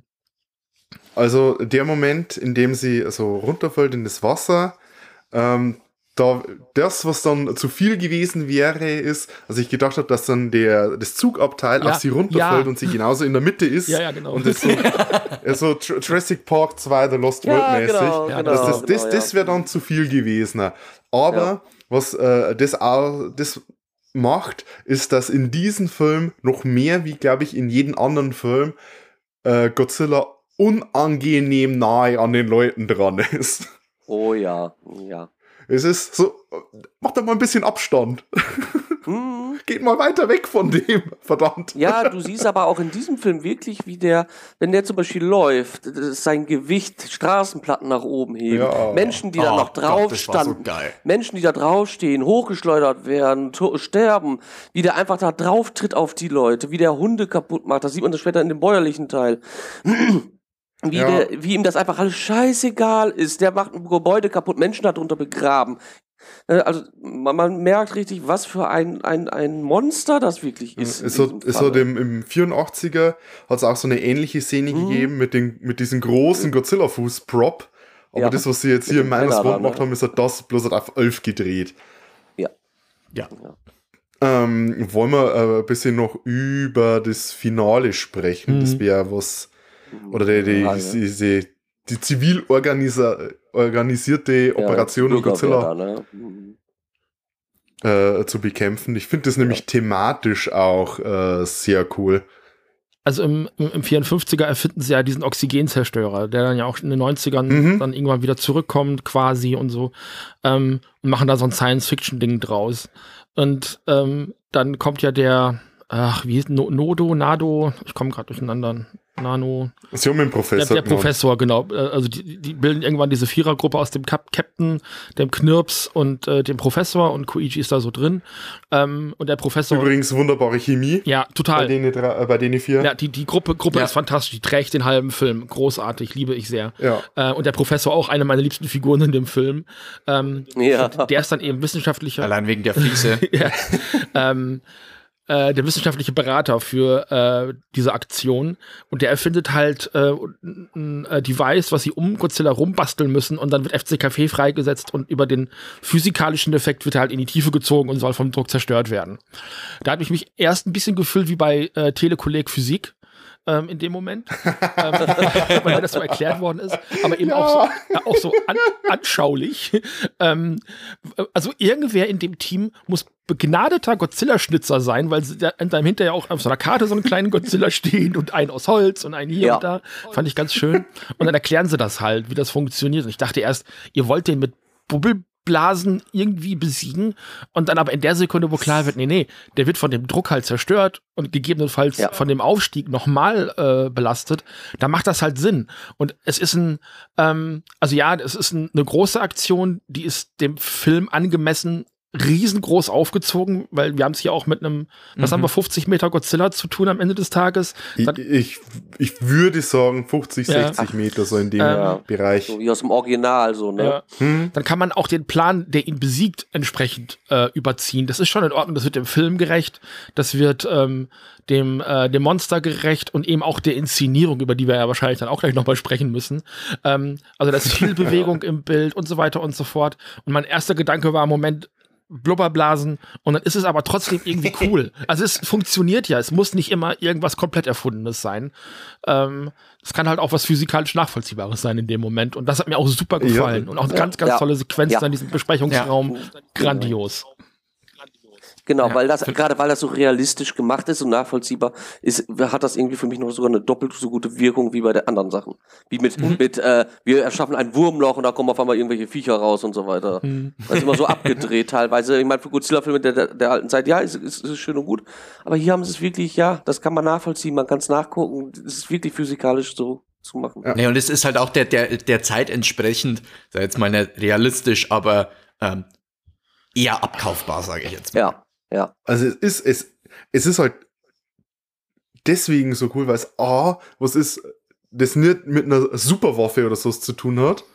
Mhm. Es ist echte Physik, die hier am Werk ist. Es ist eigentlich komplett einfach, aber es ist so kreativ und genial, um Kaiju zu töten. Ja. Weil wir, wir haben äh, Kaiju-Filme seit fast 70 Jahren inzwischen. Wenn es jetzt halt mit, mit King Kong oder sowas anfängst oder so, dann, sind's, äh, dann sind wir jetzt bei den 90, 90. Jahre. Ja. Und auf die Art und Weise habe ich noch nie gesehen, wie ein Kaiju bekämpft wird. Aber es ist verdammt nochmal logisch. Also es, es Mhm. macht Sinn. Ja, ja. So, auf, auf die Idee muss man erstmal kommen. Wahnsinn. Ja. Und vor Ja, allem, wir dass das auch die Leute, die, die das alles sich ausdenken und die das auch machen, das waren ja wirklich Techniker im Zweiten Weltkrieg, die sich mit sowas beschäftigen mussten. Und deswegen ist das so nachvollziehbar, dass er ja auch, dann ist er ja auch in seinem Fach und dann ist auch logisch, dass er da vielleicht auf diese Idee kommen kann. Das ist nicht so abgedreht, der ist nicht irgendein Astrophysiker oder sowas vorher gewesen. Der musste sich mit der Marine, hat er da zusammengearbeitet und hat technische Dinge erfunden. Ich glaube, das hätte vielleicht hätte es noch gut getan, wenn man äh, einen dieser Tiefseefische, der Mhm. dann so äh, dekom durch die Dekompression aufgeplatzt ist, wenn man da vielleicht mal einen genauer gesehen hätte. Ja. Also wenn, wenn das schon vielleicht so ein bisschen früher eingepflanzt wäre. Aber das ist ganz, äh, Nörgeln auf ganz, ganz hohem Ja. Niveau. Ja. Und äh, wenn es dann zum tatsächlichen Plan geht, diese Zerstörer, bei denen alle Waffen abmontiert wurden, ne, weil sie nur die Mhm. demi demilitarisierten äh, Sachen bekommen, äh, äh, das, ist, das ist, ich habe das so gut gefunden. Ja, ja, das war echt gut. Auch wie die die Falle dann gestellt haben. Dann ist ja wieder Koichi. Äh, Koichi nicht. Doch, Koichi heißt er genau. Koichi, Ähm, der Pilot. Genau, in der Zeit hat er gesagt, ich brauche ein Flugzeug. Ich werde ihn heranlocken und die haben keine Flugzeuge mehr, weil im Zweiten Weltkrieg natürlich jetzt die Bedingung war, keine militärischen Einheiten mehr. Ich hätte eigentlich gedacht, als sie in der Scheune dann sind, dass er irgendwie so ein äh, äh, Doppeldecker oder sowas. ja, so sowas bekommt.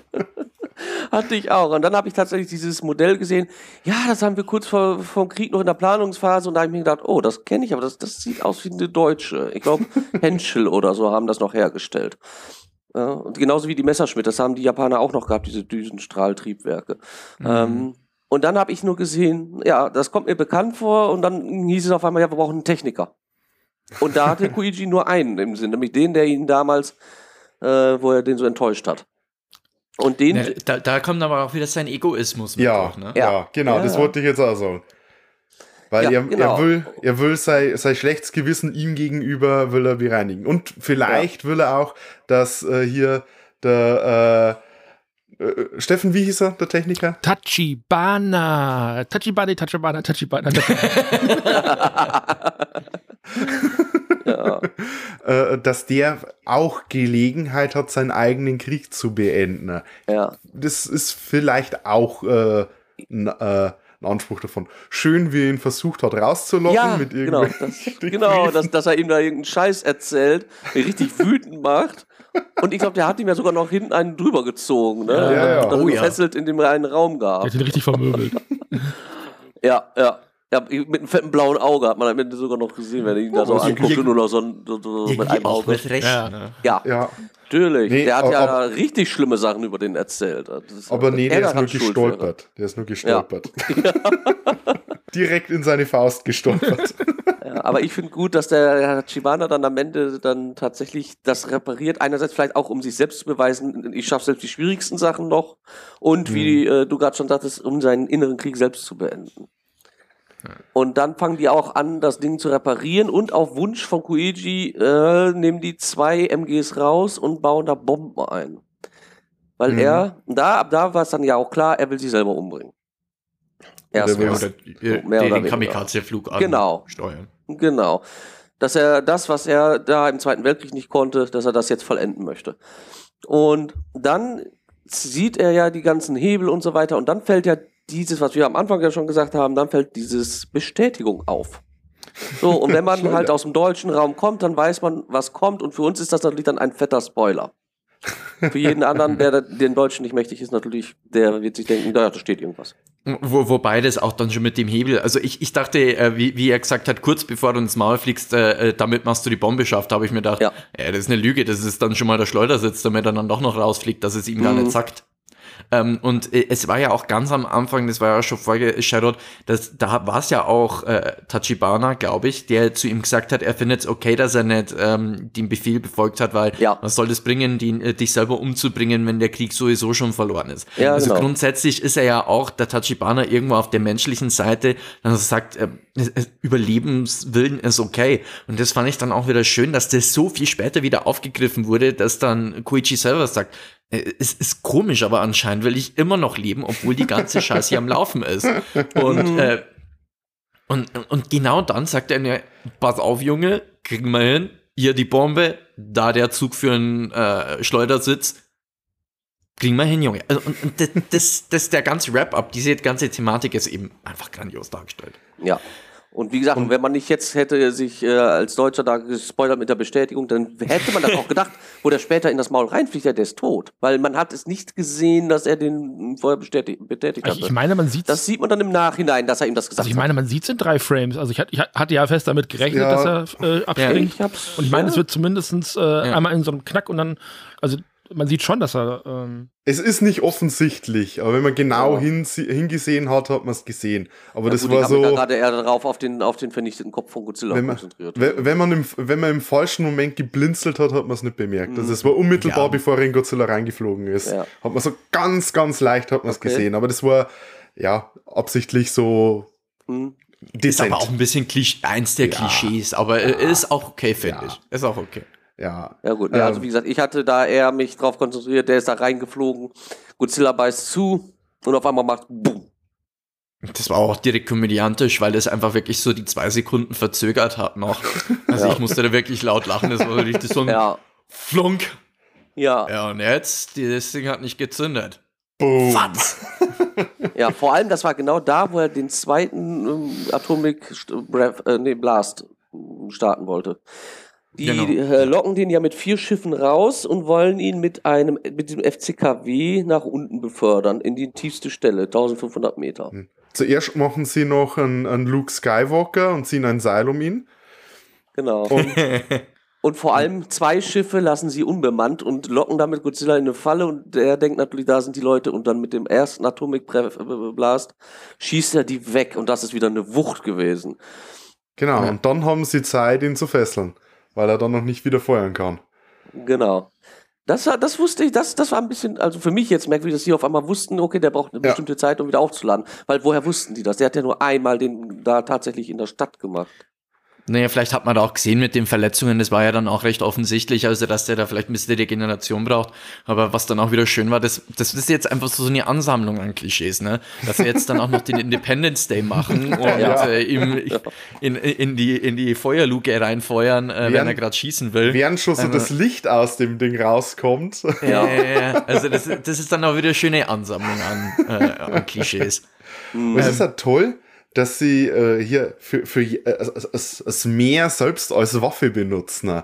Weil für Japan Ja. ist ja das Meer gleichzeitig so die größte Ressource, aber mit auch eine der größten Gefahren. Das ist eine Macht, mit der sie leben und die dann eben gegen Godzilla einzusetzen. Ich kann bloß immer wieder sagen, wie, wie kreativ und thematisch geil das ist.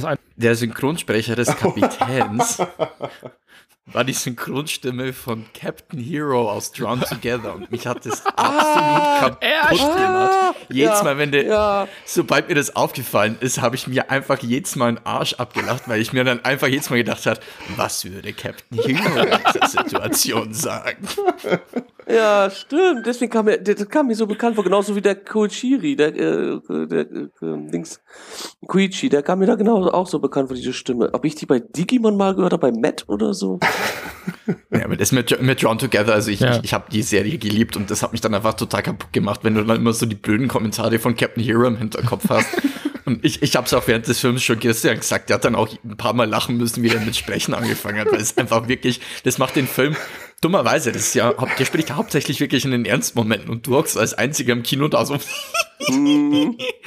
Zum, zum Ton des Films, also soundmäßig, äh, was ich da nur ja. ansprechen will, ist äh, der Einsatz des äh, Godzilla-Theme. Also generell, immer wenn Godzilla gebrüllt hat, mega bombastisch, äh, extrem laut.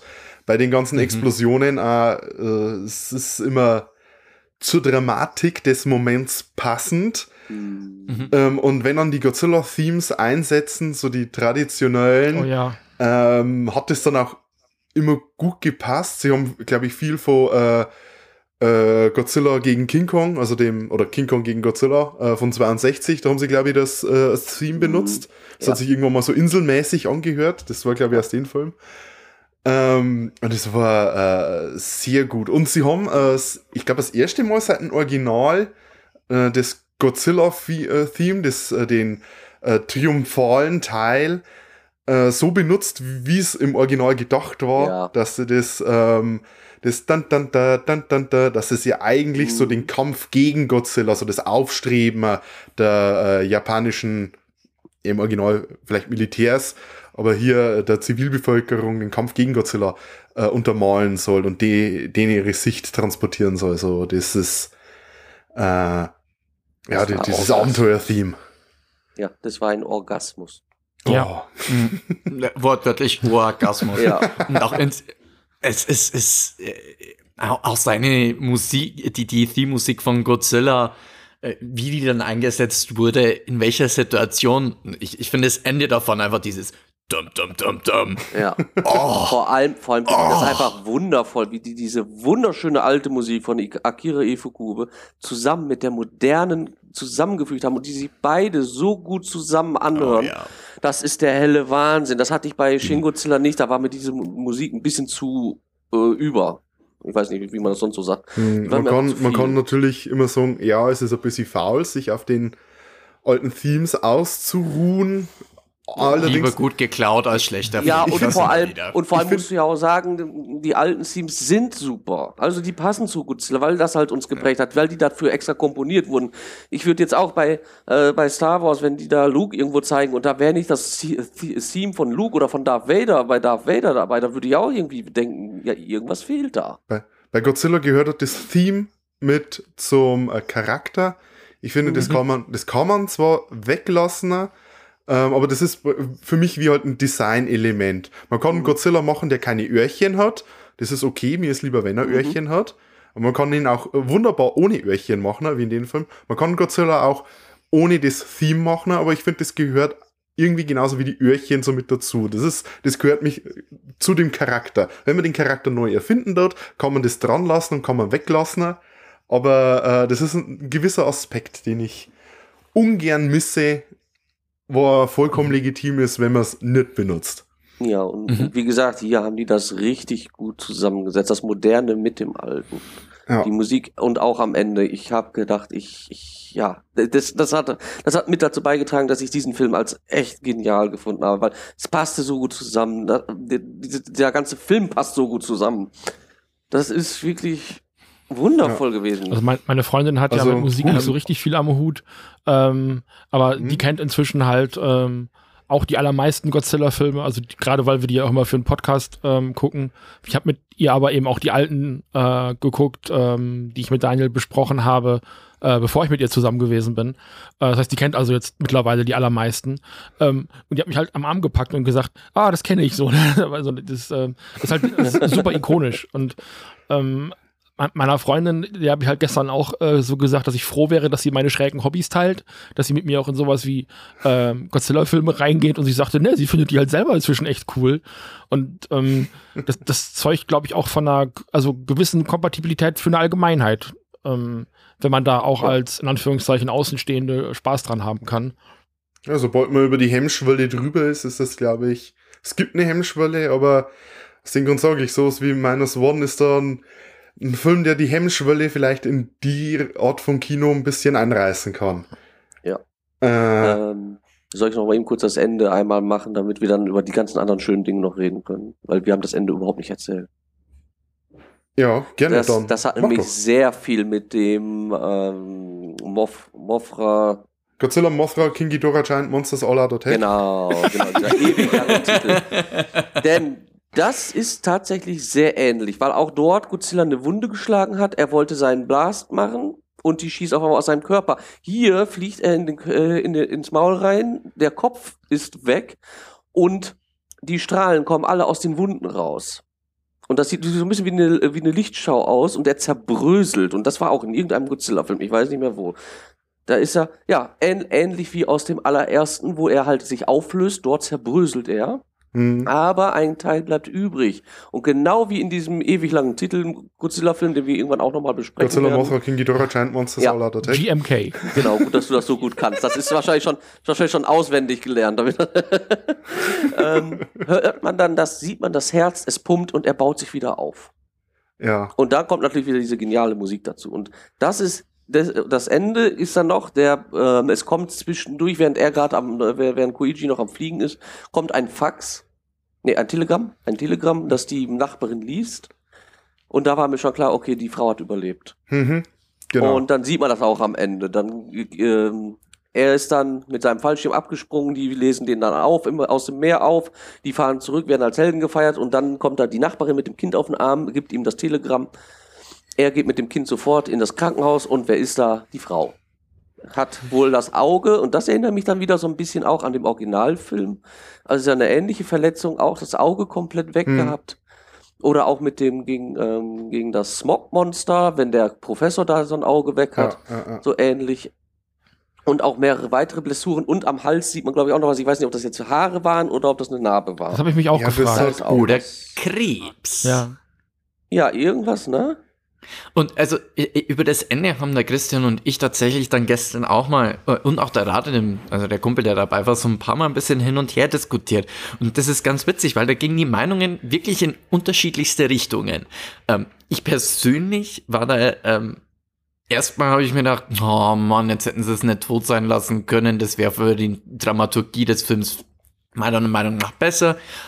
Im Endeffekt fand ich es dann aber trotzdem mit, ähm, mit, mit diesem letzten Satz, der dann gesagt wird, so ist dein Krieg jetzt endlich vorbei. Das finde ich zum einen problematisch, weil so PTBS überwindet man halt nicht mal so schnell. Ähm, und zum anderen ein- einfach so, so als Schlusswort von, von dem Film dann auch irgendwie wieder cool, weil dann er halt trotzdem auch den emotionalen Zusammenbruch hat. Und es ist Kind so, ne, ist ja nicht meins, ich gehe jetzt erstmal zu meiner Alten. Äh, ähm, auf der anderen Seite, also äh, ich glaube, wie, wie war's? Der Radem hatte dann noch mal ein bisschen eine andere Perspektive. Also Der- der das Radem Ende hat- kann man wirklich Der Radim hat ein Problem damit gehabt, dass das Kind so irgendwie ein bisschen out of place oder ein bisschen Ja. äh, so neben der Spur gewirkt hat, Ja. so als, als, als, als würde es nicht ganz dazugehören und nicht so wirklich reagieren. Aber ja, Die ist gut. zwei. Maximal. Ähm, also die, das, das Kind selber ist zwei. Äh, die halten da manchmal, also ich frage mich manchmal, wie man so zweijährige Kinder dann zum Weinen bekommt. Ob die einfach dann aus eigenem Affekt äh, weinen, ob die das können einfach auf, ähm, auf Abruf, ob die die einfach so lange piesacken, bis sie weinen, das weiß ich halt immer nicht. Du bekommst heute deinen Schnuller nicht mehr. Aber das hat mich halt jedes Mal zerstört, wenn die das äh, Kind zum Weinen gebracht haben in irgendeiner Art, also emotional halt in dieser Szene auch dann. Ne? Und da brauchte es für das Kind offensichtlich keinen weiteren Trigger. Und das ist mir auch aufgefallen, weil es halt immer so krass reagiert. Ähm, und in dem Fall halt Ja. gar nicht. Ähm, da war der Film aber fast vorbei und ich hätte, glaube ich, in dem Moment nicht ertragen, wenn das Kind nochmal geweint hätte, bin ich ganz ehrlich. Aber, Aber, man also- hätte vielleicht dann das Kind so ein bisschen auf den Schoß von der, von der Frau ähm, setzen Weißt du- können. Das wäre vielleicht mehr gewesen, dass man wenigstens die drei sieht, als, als Ja. Familie in Anführungsstrichen. Weil, Hat fast so gewirkt, als hätte der Shuichi so das Kind zur Seite weggeschubst.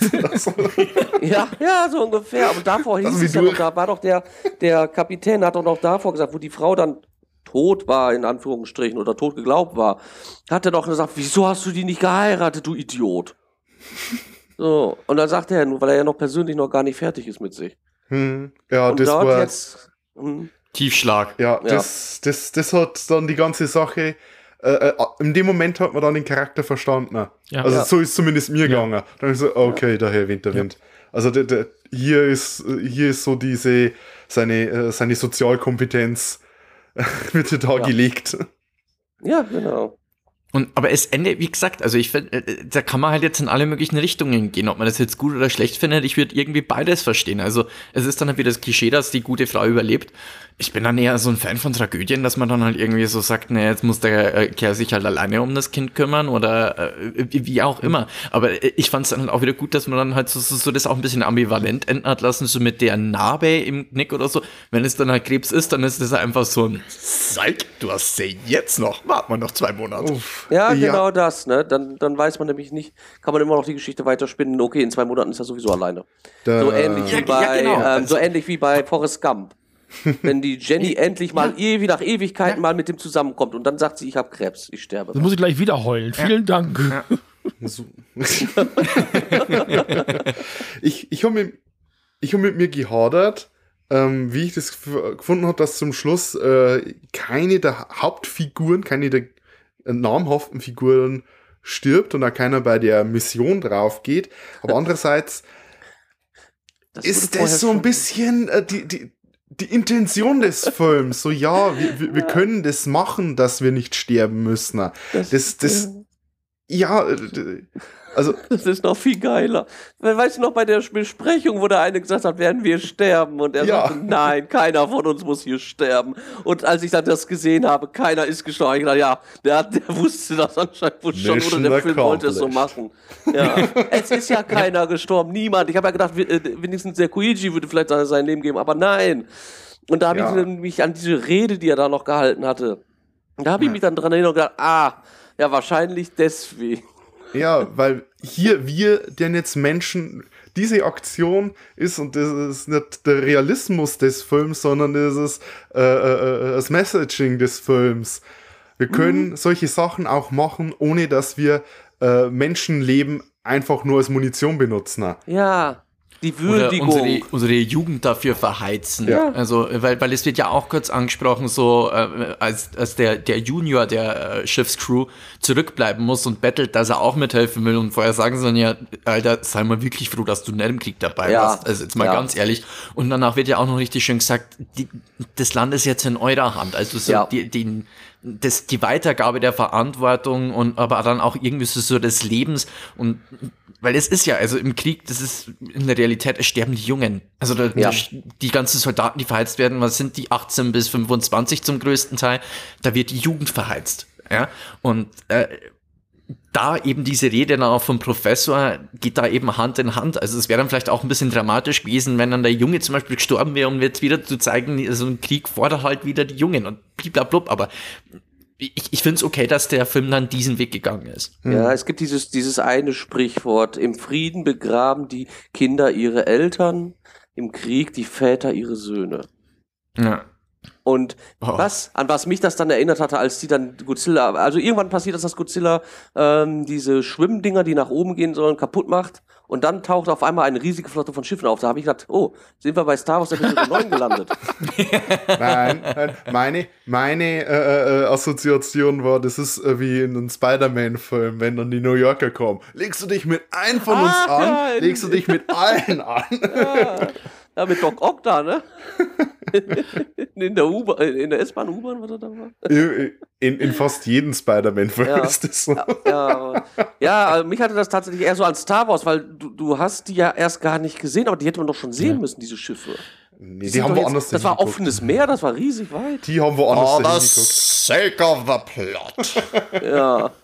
In Anbetracht der fortgeschrittenen Zeit und wir haben noch so 20 Minuten äh, auf der Uhr, äh, hätte ich gesagt, wir kommen so langsam mal äh, zur Bewertung, es sei denn, jemand hat noch irgendwas brillant Wichtiges vergessen. Das stimme ich vollkommen zu. ähm, Nö. ich ich glaube, ich, ich glaub, wir könnten noch Ja, stundenlang das denke ich nämlich hier auch. Glücksakten Kreiswechseln äh, betreiben. Ähm, um es jetzt wirklich mal so vulgär auszudrücken. Ey, dann kommen wir einfach mal dazu. Genau, wir äh, haben uns überlegt, äh, am Anfang der Sendung spontan, wir tauschen heute mal die Bewertungssysteme, die äh, gegenseitig patentierten. Ähm, Daniel und ich machen das äh, Daumensystem mit den Top- und Flop-Szenen äh, und Chris und Philipp die ähm, drei Kategorien. Ähm, wollen wir mal versuchen, die, die Regeln nochmal, ich, ich versuche das mal rauszukriegen. Also Top- und Flop-Szene ist, glaube ich, klar. Und dann geben wir Daumen hoch, zwei für sehr gut, ein Daumen hoch für gut. Äh, so eine mittlere Empfehlung ist Daumen rauf, Daumen runter und dann geht das Ganze noch mit äh, Daumen nach unten in die gleiche Richtung wie bei gut. Ähm, Daniel, Okay, was ist denn deine Top- oder Flop-Szene? Also die Top-Szene ist einfach, wenn Godzilla seinen Blast gegen diese Ginshi, ich weiß nicht mehr, die, die Stadtteil, gegen den Stadtteil, wo die Panzer stehen, Oh ja. das, wie das aufgebaut ist. Diese, diese Szene ist so mega, mega geil. Ich kann nur beide Daumen nach oben geben dafür. nee, ich muss. Ich kann nicht. Ich muss. Das ist mega geil gewesen. Das war die mit der geilsten Szenen überhaupt. Ich meine, ich müsste den ganzen Film eigentlich zwei Daumen nach oben geben, aber das ist, das ist die geilste Szene überhaupt. Ähm, dann sag noch mal deine Flop-Szene direkt, dann machen wir das in eins durch. Ganz ehrlich, ich habe keine Flop-Szene. Ich habe nichts, was mich daran gestört hat. Das ist neu. Das ist so. Ich habe keine Flop-Szene. Nicht. Wirklich. Nicht. also ich, Ich fand alles super. ich vermute, du gibst dem Film dann auch zwei Daumen hoch, hattest du ja schon gesagt, ne? Ja, Ja. genau. Ja. Ähm, ja, Top-Szene habe ich hier stehen, äh, weil es für mich die intensivste war. Diese erste äh, Szene mit diesem Holzboot. Äh, das, die sind ja auf diesem Minenräumenboot und sollen ähm, dann eben die Wasserminen da rausholen äh, und begegnen dann in Auftrag ähm, der Regierung, habe ich das, glaube ich, irgendwie verstanden, äh, das erste Mal Godzilla dann auch. Und diese ganze Sequenz, ähm, wird, der wird gerne mit Jaws verglichen, habe ich jetzt schon mehrfach gelesen tatsächlich, äh, wie sie ihm die ähm, Minen in den, ähm, in den Mund äh, stecken zu versuchen und dann die explodieren lassen. Da ist so viel Spannung, da ist so viel äh, Drive in der Szene. Hat mir super gefallen. Endet dann auch mit einer Schlacht von Godzilla gegen einen großen Kampfkreuzer. Äh, der, der hebt das Ding einfach mal so aus dem Meer und also schmeißt ja öfter mal Schiffe durch die Gegend. Ähm, äh, das ist meine Highlight-Szene und danach wird's auch nur noch besser. Also das, ist halt wirklich jetzt Loben auf hohem Niveau. Das, ich weiß nicht, was man hier an den. Action-Szenen äh, groß ähm, äh, kritisieren soll. Die sind immer sehr gut, immer sehr rasant. Aber das ist meine liebste Szene in dem Moment. Und ich habe tatsächlich eine Flop-Szene. Äh, das hat mich auch beim Gucken total gestört. Ähm, ihr habt die ganzen Schlepper schon angesprochen, die ja eben so ein bisschen aus dem Nichts kommen. Der Knirps organisiert hier. Und dann machen sie halt diesen Plan, ja, ihr müsst diese Schiffe jetzt weiter auseinanderziehen, damit Godzilla wieder an Land äh, an, an die Oberfläche steigen kann. Und dann gibt's Ja. einen Schnitt und dieses ganze Bataillon an, äh, an Schiffen ist vorne an einem, äh, sind vorne an diesen Kreuzern dran, die sie halt haben. Ach so. Und es muss ja ewig gedauert haben. Und, in der Zeit hätte Godzilla halt locker einfach selber nach oben schwimmen können. Das ist, glaube ich, meine, meine größte Kritik. Da ähm, ist Suspension of Disbelief wirklich sehr stark herausgefordert bei mir. Äh, das mochte ich auch nicht. Ähm, Und auch ich gebe zwei Daumen nach oben. Also für mich ist das wirklich ein, für Godzilla-Fans absolut ein Muss. Ähm, es gibt kaum was zu meckern und der ist wirklich, wie Chris am Anfang der Sendung schon sagte, absolut massenkompatibel. Äh, ein sehr guter Einstiegsfilm, wenn es auch kein, in meinen Augen kein typischer Godzilla-Film ist. Ähm, aber so, um so die erste Einstiegshürde zu nehmen, hey, da ist ein großer ähm, Laserstrahl, schießender Dinosaurier, äh, dafür ist der sehr, sehr gut geeignet. Also für jeden Fan auf jeden Fall, für jeden Fan ist es auf jeden Fall eine Pflicht. Gebt das auch an, an andere Leute weiter, überzeugt die davon, die werden wirklich Spaß daran haben. Ich hatte jetzt, bevor ich, bevor ihr die Punkte noch verteilt, ich hatte ja noch, ich bin ja noch mit einem Jungen Mhm. dabei gewesen im Kino. Und der hat gesagt, der 98er ist ja Schrott dagegen. Der, die neuen, die er gesehen hatte, sind Schrott dagegen. Der war so begeistert von diesem Film. Und das war schon spät nachts und der war müde, weil wir waren vorher auf einer Weihnachtsfeier. Und der war so begeistert von diesem Film, dass er jetzt alle Alten sich anschauen möchte. Der hat gesagt, das ist geil. Was, er wusste gar nicht, dass Godzilla so gut gemacht sein kann. Er hatte ja nur die amerikanischen gesehen. Oh ja, buckle up. Ja, ist also Wahnsinn. Der war mega, mega zufrieden damit und der hat sofort, ja, wir sind danach äh, wieder rausgegangen, dann standen da auch noch ein paar welche und der ist da sofort hingegangen, oder äh, das sind wohl Kollegen von ihm gewesen und er hat sofort gesagt, schaut euch den Film sofort an. Ja, Geil. Also ich habe echt das, und der ist so in den, in den Anfang 20ern, ne, in, in, äh, in Anfang 20ern, der war so begeistert davon und gerade diese Jugend ist ja meistens so, mit den alten Filmen können ja gar nichts mehr anfangen, aber das, wow. Ich hätte nicht gedacht, dass er so eine gut positive Reaktion darauf hatte. Hat einen bleibenden Eindruck hinterlassen. Okay, dann äh, machen wir das traditionelle König der Podcasts Wertungssystem, das äh, seit der 90er Jahre Staffel jetzt um eine Sparte erweitert wurde. Und zwar geben wir Punkte, äh, Steffen, Daniel, korrigiert mich, wenn ich irgendwas falsch sage. Ja. Punkte im Bereich von 1 bis 10 in den Kategorien äh, menschliche Handlung, ähm, in der Kategorie Monster, Handlung, Kämpfe, Design oder einfach Monster-Aspekt des Films und dann noch die neue Kategorie einfach Cook-Empfehlung. Guck Genuss. Den hat, das ist diese schöne Wortneuschöpfung Genau. von Steffen. Der kleine Drache Guck Genuss. Der Cook-Genuss. Und äh, mein äh, Cook-Genuss, wenn ich da einfach mal gleich weitermachen darf, ist äh, durchaus erfüllt gewesen. Ich habe, glaube ich, seltener so wenig gezögert, einen Film auf Letterboxd äh, fünf Sternchen und ein Herzchen zu geben. Ähm, ich glaube, ich kann hier alle drei Wertungsbereiche mit mindestens 8 bis 10 be- vergeben. Also ich glaube, hier der Godzilla sieht wahnsinnig gut aus, ist wahnsinnig fies und ist gen der Wahnsinn rundherum. Ähm, der bekommt von mir eine ne glatte 10, f- vielleicht eine 9,5, weil er keine Öhrchen hat. Ähm, die menschliche Handlung, die ja äh, oft in Godzilla-Filmen kritisiert wird, manchmal zu Recht, manchmal finde ich äh, nicht so ganz zu Recht, aber hier, glaube ich, kann, äh, können wenige Leute sagen, dass wir eine schlecht geschriebene menschliche Handlung haben. Wenn's, wenn sie Klischees hat, dann macht sie die Klischees trotzdem auf eine äh, zufriedenstellende Art und Weise. Also von dem hier kann ich auch nur eine Höchstwertung abgeben und generell der Film rundherum als Schaugenuss. Ähm, ich habe gesagt, weil ich aus dem Kino rausgekommen bin, mein Herz hat immer noch gerast. Ich habe Tränen in den Augen gehabt und ich habe mir die Hose vollgeschissen. So in etwa bin ich aus dem Film rausgekommen. Eine feuchtfröhliche Erfahrung für dich. Absolut. Sä säm Ja. Aus äh, sämtlichen Öffnungen sind Flüssigkeiten getreten.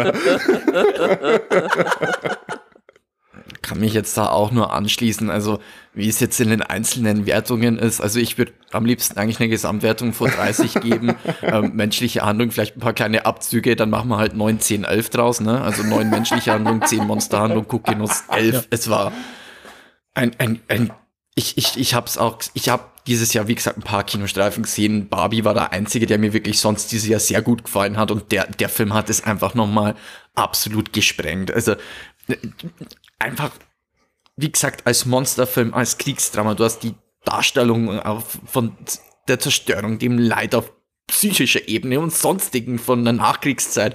Kampf mit Zweifel von selbst. Also du hast die Charakterentwicklung auch Jahre später, dann arbeitet man das auf, hat ihren Volk in Trümmern, das wieder aufgebaut wird, das wieder Hoffnung schöpft, wieder auf den Boden zurückgefotzt wird, dann wieder Hoffnung schöpft und dieser Aufbruchgedanke, also alles das, das und dann hast du auch noch fette Monster-Action dabei. Also, äh, was es Herz halt eigentlich so begehrt. Also, äh, jetzt mal dann ernsthaft, ich sage jetzt mal bei der menschlichen Handlung, paar kleine Abzüge in der B-Note. Sehr kritisch gesagt, eine 8,5, eigentlich eher eine 9 ich fand das Monster genial. Also ein paar Mal gesehen, dass es CGI ist, aber ich fand trotzdem, es, es, sah trotzdem immer geil aus einfach. Ja. Es war einfach in dem Stil drin. Ja, pff, glatte 10 und Cookinos auch eine 10. Also es, äh, ich, ich, ich äh, hatte, wie gesagt, auch fast eine explosive Entladung in der Hose. äh, ich, ich, ich, ja, mehr dazu kann man auch nicht sagen. Das ist ein affengeiler Streifen und ich bin mit relativ angehörten Erwartungen rein und es sind gnadenlos übertroffen worden. Äh, sofort ins Kino, wenn es so nicht geschehen ist äh, und gucken. Also, selbst wenn ihr euch gespoilert, pardon, gespoilert habt, ich äh, werde den auf jeden Fall noch in OV anschauen, wenn es blöd läuft, sogar noch mal. Ja, ich hoffe, das ist nur irgendwie möglich, weil die, es ist ja mehr so eine Event-Ausstrahlung gewesen ich hoffe, wir, haben nur, wir mhm. kriegen mhm. noch eine Chance dazu, dass er nochmal gezeigt wird. Ähm, wenn nicht, mhm. ähm, ist, die Zeichen schauen eigentlich gut dafür aus, dass er relativ bald auch auf, äh, ja, halt äh, in, auf, auf Blu-ray oder sowas erscheint. Aber das ist wirklich ein Film. Ja. Ich, ich, bin normalerweise nicht der Typ, der sagt, geht für den Film ins Kino. Aber hier für das. Ja. Für die, für die Soundinszenierung des Films ist das schon empfehlenswert. Ja, also hier ja. in Rheine zum Beispiel, wir haben bis zum Mittwoch, den 6. Dezember, läuft der täglich in dem, in dem Kino. Abgefahren.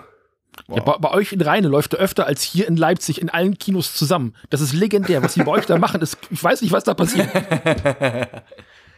Also ich glaube, in, in Bayreuth läuft er jetzt bei uns noch heute hier in der Nähe. Ähm, muss dann aber auch mal gucken. Also es, der ist ähm, ich glaube auch, wir haben deswegen den Vorteil, weil der Kinobetreiber ist ein riesiger Godzilla-Fan. Ah, ja. Wahrscheinlich wollte er deswegen die Filme ein bisschen lassen. Und als wir gestern in die, in die Spätvorstellung gegangen sind, uns kamen so viele Leute entgegen und der, der hatte mir auch gesagt, die kamen alle aus Godzilla und die haben alle gesagt, der war mega geil.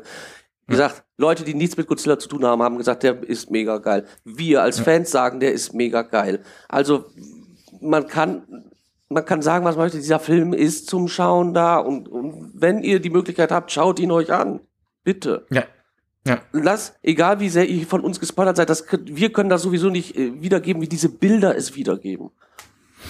Schaut ihn euch an, unterstützt die, diese Sachen, damit wir weiterhin so gute Sachen bekommen, so gute Filme.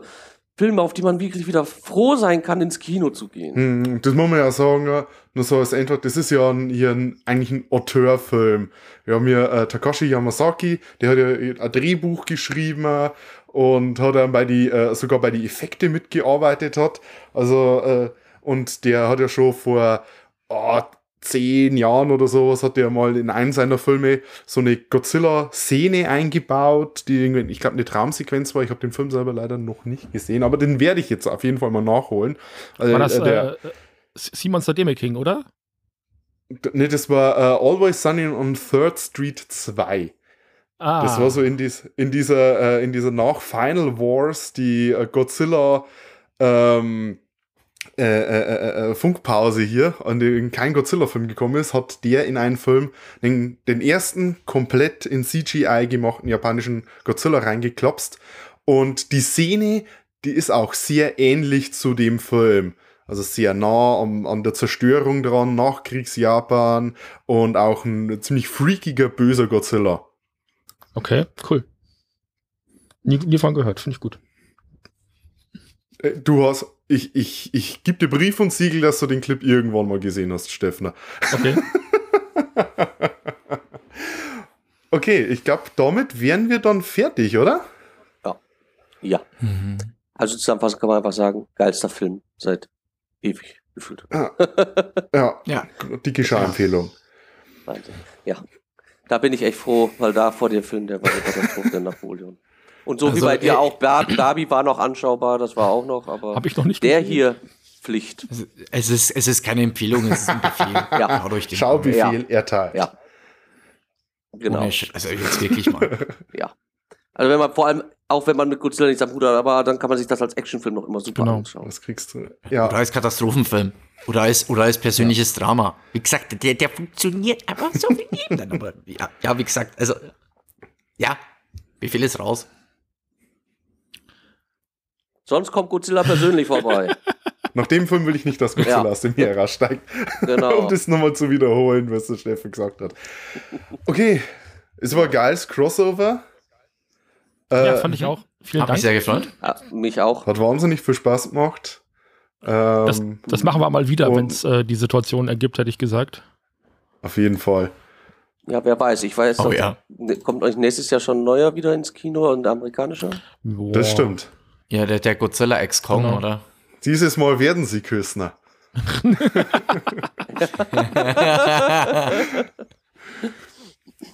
Gut, ähm, dann würde ich sagen, äh, schaut bitte beim König der Podcasts vorbei, gebt ihm eine gute Bewertung, äh, am besten die Höchstbewertung und lasst ihm eine Rezession da. Schaut auch äh, beim König der Podcasts am äh, Nerd, Nerd, Nerd äh, Plattform Linktree rauf. Da ist alles, was äh, der Steffen und der Daniel so machen. Und äh, falls ich jetzt was falsch gesagt habe, dann mal das der Steffner rausschneiden und äh, selber besser sagen. Das, das passt. ähm, Also uns würde auf jeden Fall, uns würden auf jeden Fall Rezensionen interessieren, wie ihr denkt darüber, wie ihr den Genau. Film gesehen habt. ähm, und wir bedanken uns noch bei der Band Silent Use, die uns den Beat für die Sendung gemacht hat. Das schneiden wir jetzt einfach als Outro hinten dran. ja, dann äh, bis zum nächsten Mal. Bis dann. Servus und Servus. Servus.